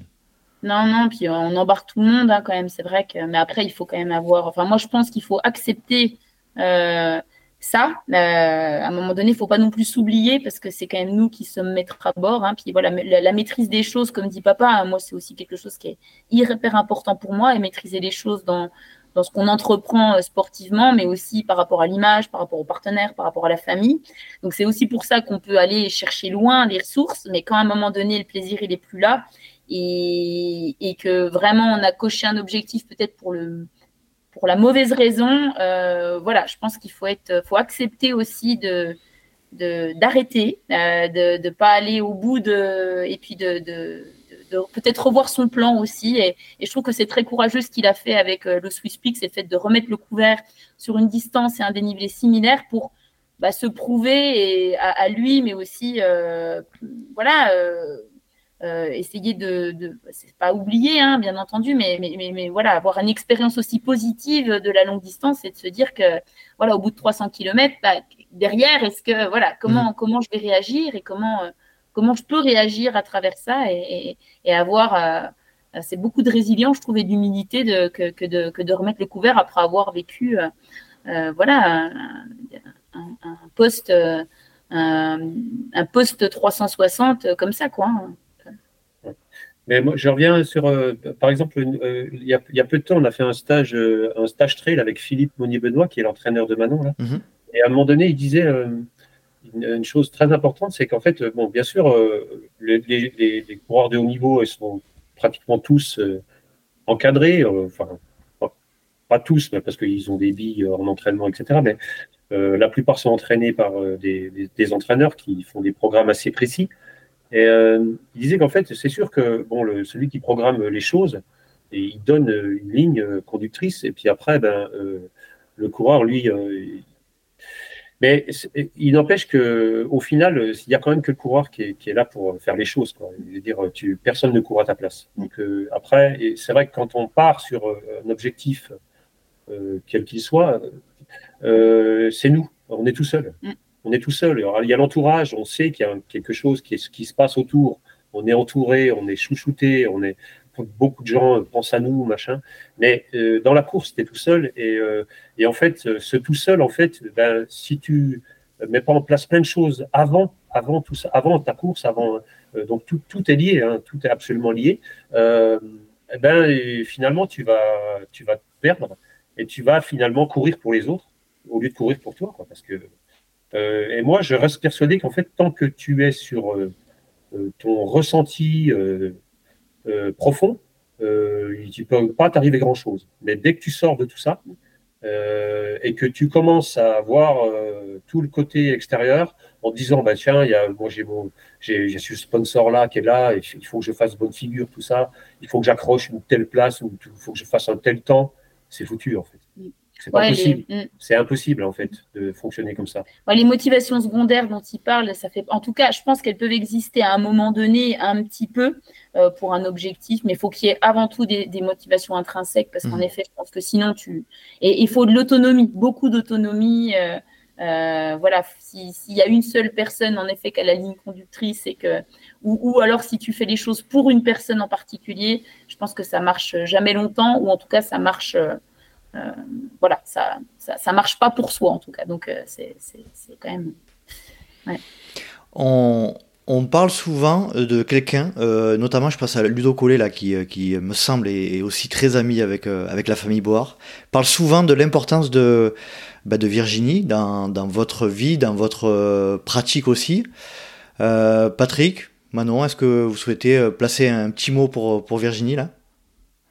Ah ben, après, euh, Virginie, ce qui est marrant, c'est qu'au début, quand je courais, euh, je ne s'intéressais pas tellement à, ce que je faisais. D'ailleurs, je partais tout seul, euh, souvent sur les courses. Donc, je revenais, je faisais l'aller-retour. Je faisais mon possible pour perdre le moins de temps possible entre le début de la course puis la fin, pour rentrer vite, pour tenir l'auberge, etc. On faisait un petit peu ce côté un petit peu euh, j'y vais, il ben, faut que je revienne vite. Et puis après, petit à petit, elle s'est intéressée au milieu. Mais mhm. quand euh, Virginie, elle décide de rentrer dans quelque chose, en fait, elle y va à fond. Quoi. Elle connaît euh, Virginie, je pense que si Ludo m'écoute, je pense que Virginie, elle connaît presque aussi bien le trail que Ludo, qui est quand même une sacrée science, hein, Ludo Collet. Hein.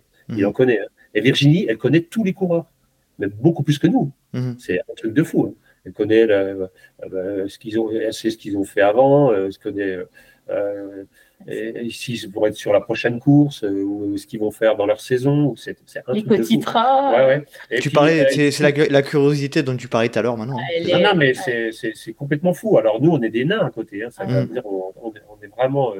moi, c'est vrai que moi, je, je m'intéresse plus ou moins à, à, à ce milieu-là. Je vais dire, je, je, je, je m'y intéresse un petit peu, juste ce qu'il faut, quoi. Mais je suis pas là à, essayer de, tout disséquer. Mais euh, par contre, Virginie, euh, sur, euh, sur une épreuve, ça va être, c'est la meilleure. En, termes de, en termes de, de suivi, de, de ravitaillement, de, de, débrouille, tout ce que tout ce que tu veux. Il y a quelques personnes comme ça qui sont à son niveau. Je pense à, je pense à pardon, Anne. Anne, Anne, Anne Guillon, par exemple, qui est mhm. vraiment une séance aussi. Il y a quelques, il y a Cathy aussi, la femme de, de, Cédric Chavet, euh, qui est aussi pas mal. Euh, il y en a quelques, quelques-unes comme ça, quelques, qui sont, c'est vraiment. Euh, ouais, là, tu es vraiment petits oignons et elles ont une réactive. Ah elles, sont réactives, elles sont, elles sont des merdes, tout ce que tu veux, quoi. Donc, c'est vraiment des modèles par rapport à ça. Hein. Vrai que... Et est-ce qu'il y a une notion de. Toi, maintenant, c'est, c'est, maman qui fait les ravitaux ou pas du tout? Alors, moi, c'est, Alexandre, mais ça, c'est, quand même assez souvent aussi maman. Et enfin, moi, j'ai une confiance euh, totale, quoi, parce qu'en effet, elle est surprenante. Elle est surtout. Euh, alors, il y a la théorie, hein, il y a le côté encyclopédie du trail où elle sait tout, elle a tout lu, où elle s'intéresse, mais elle est d'une elle est débrouillarde et en fait, tu, tu, sais que de toute façon, tu la verras, euh, même si tu l'as pas donné le bon endroit, même si tu as fait une énorme boulette que tu l'as pas donné le, le bon temps, elle peut, mais elle, elle va, elle va, elle va te le dire. Tu, tu m'as, tu t'es trompé, tu m'as fait, tu sais que c'est, tu sais qu'elle elle, elle, verra la faille, elle verra ta faille. Et puis alors elle est, ouais, enfin en tout cas moi ce que je, j'espère en tout cas parce qu'elle donne beaucoup, beaucoup, beaucoup, beaucoup. Euh, et j'espère, euh, j'espère lui donner au moins autant euh, en émotion parce que c'est vrai qu'elle le mérite et elle est, elle est, est surprenante. Elle a super esprit aussi parce qu'en fait elle aide aussi les autres coureurs. Hein. moi je me souviens avoir fait l'Atlas toute cale. c'est Rachid qui gagne mhm. et moi je fais troisième. Mais Rachid a mille fois elle lui a donné des bouteilles d'eau, des choses comme ça, alors qu'il aurait, dû, il aurait jamais dû gagner la course. Et c'est en fait Virginie qui lui a fait gagner la course. elle mange les gâteaux de Cyril Cointre dans le sac. Euh, voilà, non, non, mais elle va, ravitailler toute la Smala s'il faut. Elle va hein. ravitailler tout le monde. Elle, ah voit quelqu'un en perdition, même s'il si, même s'il est devant toi, juste devant toi, le gars, elle va, elle va le ravitailler. Et est-ce qu'elle est qu'elle a la capacité d'estimer mieux que vous vos estimations, vos estimations de passage? Non. Non, ah non. Patrick dit non et maintenant euh, tu sais pas trop. Non, non, mais par contre elle, euh, elle, euh, elle arrivera à voir en tout cas si tu as fait une erreur et ah puis elle arrivera à être à ah, l'heure si tu as une demi-heure d'avance ou trois quarts d'heure de retard. elle, voilà, elle va, elle va s'adapter toujours, s'adapter à la situation et ça c'est quand même assez cool. Bon, après on note, on, on note aussi beaucoup de choses, hein, aussi bien Manon que moi sur papier. Hein. On prépare la course sur papier, hein. donc mhm. tout est noté. Donc c'est vrai qu'après s'il y a un bug ou s'il y a un petit, un petit problème euh, sur le timing, parce que moi je donne des temps qui sont souvent assez précis. Euh, s'il y a un truc qui ne va pas, là, elle va tout de suite réagir en disant Ouh là là, il y a un truc qui se passe là. Et elle réagit euh, immédiatement. la logistique est, vraiment parfaite, hein, c'est vrai. On la salue, Virginie. On rigole, surtout on rigole bien. Gentil. On, salue ta Virginie aussi. Ah ben c'est gentil, je lui ferai passer le message. Franchement, on rigole, on, rigole, bien et on rigole surtout encore plus après, parce que des fois, c'est vrai qu'on peut se prendre un petit peu de chou. des, des, fois, c'est des petites engueulades. C'est un peu tendu. On peut, on peut, on peut en prendre quelques-unes. elle est là pour elle est là pour ça aussi, hein, donc. Oui, oui, elle est là pour nous rebooster. Et des fois, ça fait drôle. Hein. ça m'est arrivé moi deux trois fois, voilà. Parfait. Donc, euh, on va parler un petit peu pour, pour terminer cet échange euh, de, de, votre saison 2023. Alors, maintenant, euh, tu es qualifié pour les championnats du monde à Innsbruck. On est enregistre fin mai, là. Il est le 29 mai. Tu t'es qualifié pour les championnats du monde qui ont lieu en juin. Là, je crois que tu vas d'ailleurs décoller, la, enfin décoller, prendre la, la, route pour aller faire la petite roco. comment, voilà, explique-nous un petit peu ton état d'esprit. Comment, comment tu le sens? Euh, alors bon, moi j'ai eu déjà un début de saison assez euh, assez sympa euh, avec une course au championnat de France où j'étais vraiment pas spécialement très confiante. Et en fait ben, comme quoi des fois ça vaut le coup un petit peu de travailler ces aspects-là en amont et puis d'y aller en se disant bon bah voilà ta prépa elle a été d'hivernale elle a été bonne euh, écoute, tu fais ton plan à toi, tu fais ta course à toi, puis tu verras bien. Et moi, je pense que voilà, je pense que ce côté euh, faire sa course pour soi, essayer de, voilà de faire redescendre un petit peu la pression en amont, ça me, ça me convient bien. Donc, euh, j'ai commencé avec une course pas forcément vraiment mon profil, et puis avec pas forcément de grosses envies pour aller, pour qu'après, ouf, ça y est, ça se, ça se, ça se déroule et puis je puisse euh, voilà cocher un petit peu les étapes de ma saison, les étapes clés qui me, qui me passionnaient. Donc il y avait euh, Madère. Alors là, vraiment, j'ai pris beaucoup de plaisir et puis l'objectif c'était de finir euh, vraiment bien pour pouvoir réenchaîner rapidement derrière pour la prépa des mondiaux. Alors malheureusement, j'ai fait une petite blessure à un mollet Mhm. Euh, il y a quelques semaines, euh, voilà, c'est un petit peu les, aléas aussi de travailler euh, pas mal aussi à côté de, mon sport. Hein. Beaucoup de fatigue et puis mhm. un petit peu des entraînements qui sont pas toujours faciles à caler. Et je remercie quand même toujours Philippe de son, sa capacité d'adaptation pour ça. Mais voilà, petite blessure, super bon suivi derrière au niveau médical, au niveau kiné, qui fait que bah, j'ai j'ai quand même très très bien récupéré. Alors voilà, j'ai passé, on va dire, quelques une petite dizaine de jours, on va dire, avec un, plan d'entraînement adapté. Et je pars seulement faire la reconnaissance du parcours euh, bah, demain, en effet. Euh, je rejoins Blandine et Nico euh, et Frédéric Tranchant voilà, demain. Mais, mais écoute, je le sens plutôt quand même bien parce que c'est un profil montagneux. et j'ai quand même très, très envie de, de voilà, de, de remettre le couvert avec le collectif et faire mieux que les mondiaux en Thaïlande parce que là, grosse déception quand même mhm. sportivement, physiquement pour ma part. Euh, mais après voilà, j'ai, je suis un peu plus confiante, mais j'ai quand même euh, eu voilà cette petite blessure qui fait que bah, il va falloir quand même que je voilà que je que je, reste sur mes gardes et que je fasse la course intelligente pour, bah, pour peut-être revenir un peu de l'arrière. Hein. C'est peut-être un petit peu comme ça que je jouerai la carte pour les mondiaux, mhm. parce que ça va être long et il va falloir de la patience et c'est mon pire défaut. Donc voilà. Ensuite, il y aura la pyramenta avec une copine. Mhm. Euh, avec Ariane Willem. Euh, donc euh, ça, ça va être trois belles journées en montagne pour préparer les échéances de l'été. je vais aussi au Dodo Trail à l'île Maurice. Là, c'est un gros chantier. Ça ressemble un petit peu à la Réunion, à Madère, avec un, terrain que j'aime beaucoup. c'est un 50 km avec pas loin de 4000 mètres de dénivelé mhm. positif dans un environnement assez atypique. voilà. Et puis après, il y aura l'UTMB sur la fin de saison. là, gros, gros objectif de l'année. Euh, et j'espère en tout cas que l'expérience prise l'année dernière me servira pour cette année. Et, là, je l'ai en tête quand même depuis un an, donc euh, euh, c'est, je, je, le, voilà, je le mentalise et je, je, pense à ça tous les jours, au moins une dizaine de fois. Donc, pour, pour reprendre ta revanche de l'année dernière. super. Patrick, de ton côté, la saison 2023, qu'est-ce que tu as prévu? Ben, là, euh, donc moi je sors de Madère. J'ai fait une première course mm. euh, au Ventoux, juste à la sortie de l'hiver ici. Donc euh, c'est la deuxième fois d'affilée que je vais faire le Ventoux au printemps. là. J'y étais aussi, figure-toi. Ouais, ça s'est bien passé. J'ai pris une quatrième place. J'arrive mm. avec mon copain Sanguet, qui est de Besançon, qui est mm-hmm. euh, dans la même structure que Manon à Besançon, là, avec Sanguet. Donc, euh, j'ai vécu une course sympa. Et puis, euh, Mabadère aussi avec Manon. On partageait cette course ensemble. C'était génial. Mm. et puis là, moi, j'ai envie, bah, j'aimerais bien cette année pouvoir prendre le départ de l'UTMB avec Manon. Donc, j'ai décidé de, tenter la qualif au Val d'Aran. D'accord. début juillet. Donc, voilà, c'est un 100, 100 max. Hein. Mm-hmm. Alors, c'est pas facile, mais c'est. Pour faire un top 10. Pour faire un top 10, voilà. Donc, euh, c'est le, le, job. Mhm. Euh, euh, j'essaie de, de, préparer ça au mieux. Alors, moi, j'ai pas mis de course intermédiaire du tout. après, il y a pas mal d'activités à l'auberge là, donc je mhm. vais essayer de, d'optimiser un peu mon temps d'entraînement pour arriver euh, frais et dispo pour cette course-là, mhm. qui me fait envie, hein, parce que c'est, enfin, c'est, un, un, endroit que je connais un petit peu, parce que j'avais couru euh, des mondiaux de skyrunning il y a quelques années, c'était dans, dans, le parc des Test, donc c'est juste à côté, hein, le, donc euh, je connais un petit peu le, milieu. Et puis après, bah, si tout va bien à l'UTMB, si ça si ça passe pas, bah, je pourrais, je pense, faire l'échappée belle. C'est une course que j'ai envie de faire, ouais. D'accord. Si jamais je ne suis pas qualifié, je partirai certainement sur cette belle course. génial. Super. c'est un rêve de prendre le départ, euh, le départ avec papa. Bah déjà le mute, hein, euh, le mute, euh, ça part ouais, bah, c'était fou. C'était super. C'était génial. Ah, on, pour, on pourrait. quand même. Ouais, oh c'est autre chose, c'est sûr, c'est euh, particulier. Euh, c'est particulier. On vous souhaite en tout cas de prendre le départ ensemble.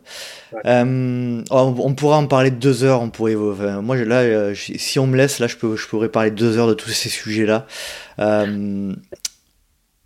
Est-ce que vous, qui vous, vous pouvez me conseiller pour intervenir dans le podcast?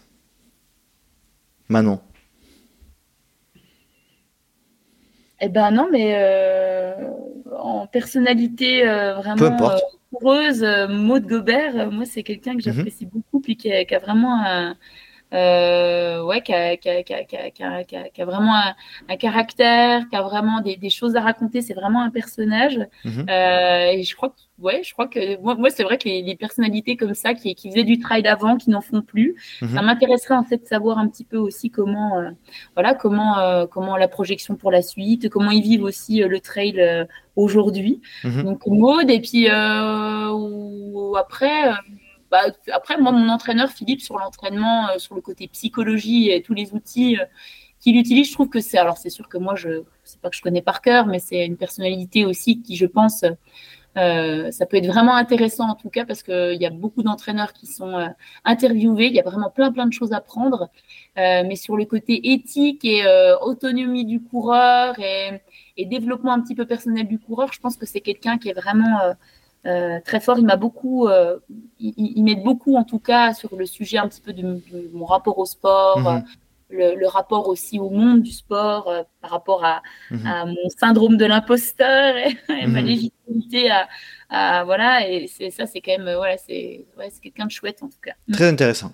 Super, noté. Moi de Gobert. Et Philippe, son nom c'est? C'est Monnier Benoît. Monnier Benoît, très bien. Patrick, à toi. Moi, je pense que quelqu'un comme Sébastien Buffard, alors c'est un coureur qui a fait, qui, qui, est vraiment spécialisé aussi dans la longue distance, qui a fait, je crois, une fois dixième ou huitième à l'UTMB, qui est un coureur très costaud, mhm. euh, qui, a, qui, a, un parcours euh, qui serait certainement très intéressant à, en tout cas interviewer. Il est euh, vétérinaire de métier, un gars qui est intéressant, je pense à. très bien. Ça serait, bien de pouvoir l'écouter. Sébastien Buffard, c'est noté. Sébastien Buffard, ouais. Très bien. Bon. Euh, on va terminer par les fameuses questions rapides. Alors là aussi, en mode, euh, mode ping-pong, là. Euh, donc des réponses courtes, l'un après l'autre, et pas d'argument. Vous êtes prêts? Pas d'argument. Alors on commencera toujours par Manon et on enchaînera avec Patrick. Plat favori après la course Oh là, pas facile. Ouais, je vais, je vais pas donner envie, je pense, mais moi, une omelette avec une salade ou des pâtes aux légumes. Hmm. Patrick ouais. Euh, rien. rien parce que je peux... non mais je peux pas manger. Tu peux pas manger, ok. Je peux pas manger, donc j'attends le lendemain donc. D'accord. Boisson favorite après la course euh, De l'eau gazeuse. Puis une bonne bière peut-être après, mais de l'eau gazeuse. Rien. Rien. euh, euh, Manon, plutôt minimaliste ou maximaliste? Ah bah moi, ouais, plutôt minimaliste. Euh, plus j'ai de matériel, euh, plus c'est compliqué. Mais bon, en même temps, euh, l'ultra, il faut quand même un peu de matos. Donc euh, voilà. Mais minimaliste. Alors si on parle que de chaussures, maximaliste. Très bien. maintenant, plutôt renfo ou apéro? Non, bah oui, renfo, moi. Hmm, renfo. Grosse rafale de vent ou grosse averse de pluie, maintenant Grosse averse de pluie. idem. Manon, Racine ou Verglas Bah, oh, Racine. Verglas. Cardio ou sensation Cardio ou sensation Ah, cardio ou sensation Sensation, sans hésiter. Cardio. Ah, intéressant. Euh, Manon, podcast, musique ou rien du tout quand tu cours? Ah bah moi la nature c'est mais non mais après ça peut être aussi podcast il y a, il y a, il y a de tout c'est mhm. pas facile les trois. Euh, rien. Rien du tout. Émotion sur la ligne de départ ou émotion sur la ligne d'arrivée? Bah, arriver, sans hésiter. Arriver. Courir seul ou courir l'un avec l'autre? Je suis désolé. Bah, bah, l'un avec l'autre quand même, mais après j'aime bien aussi courir seul. Euh, moi, l'un avec l'autre. L'un avec l'autre. C'était parfait. Je vous laisse euh, rajouter euh, ou conclure, euh, Manon, je t'en prie, la, fin de notre, de notre échange. Bah non, bah écoute, c'était, c'était chouette, c'était, c'était rigolo. Il y avait, il y avait euh, beaucoup de plaisir, beaucoup de. J'ai rigolé pas mal de fois. Il a fallu que je fasse pas trop de bruit, donc euh, voilà. Puis en même temps, pas mal d'émotions. c'est vrai que c'est, sympa de faire ça avec euh, avec avec papa et, avec toi parce que voilà, je suis toujours ravie de te, retrouver à chaque fois. Puis à chaque fois, on se croise sur toutes les courses qu'on fait, tu vois. C'est incroyable. mais, malheureusement, tu me vois pas toujours sous bon jour et moi, je t'ai encore pas vu sous ton mauvais jour. C'est vrai, c'est vrai. je crois qu'on s'est croisés au moins trois ou quatre fois cette année sur les courses. Enfin, on était aux mêmes endroits. D'un coup, ça sera pas renfo, ça sera apéro. Apéro, c'est clair, c'est clair. Patrick, je te laisse conclure. Bah, désolé d'avoir euh, craqué un petit peu. Ah non, mais au contraire. Euh, un moment ou deux. Euh, et puis, bah, ravi de, de, de, de pouvoir enfin mettre un visage sur cette voix. tu as une jolie voix aussi. De, ben, merci. Et, et donc, tu sais bien écouter, bien. je trouve ça franchement agréable, en fait, de, pouvoir qu'on nous laisse les temps de parole sans avoir à être coupé sans arrêt c'est appréciable. Et puis moi, j'ai passé un bon moment parce qu'en fait, euh, j'appréhendais très franchement ce podcast. Quand Manon m'a dit qu'en fait, euh, sur les relations père-fille, je me suis dit, euh, je me suis même demandé si j'allais accepter en fait mhm. l'invitation parce que ça me, ça me bougeait un peu. Et puis je m'aperçois que ça s'est plutôt bien passé. Donc très bien. C'était Patrick, c'était c'est ça.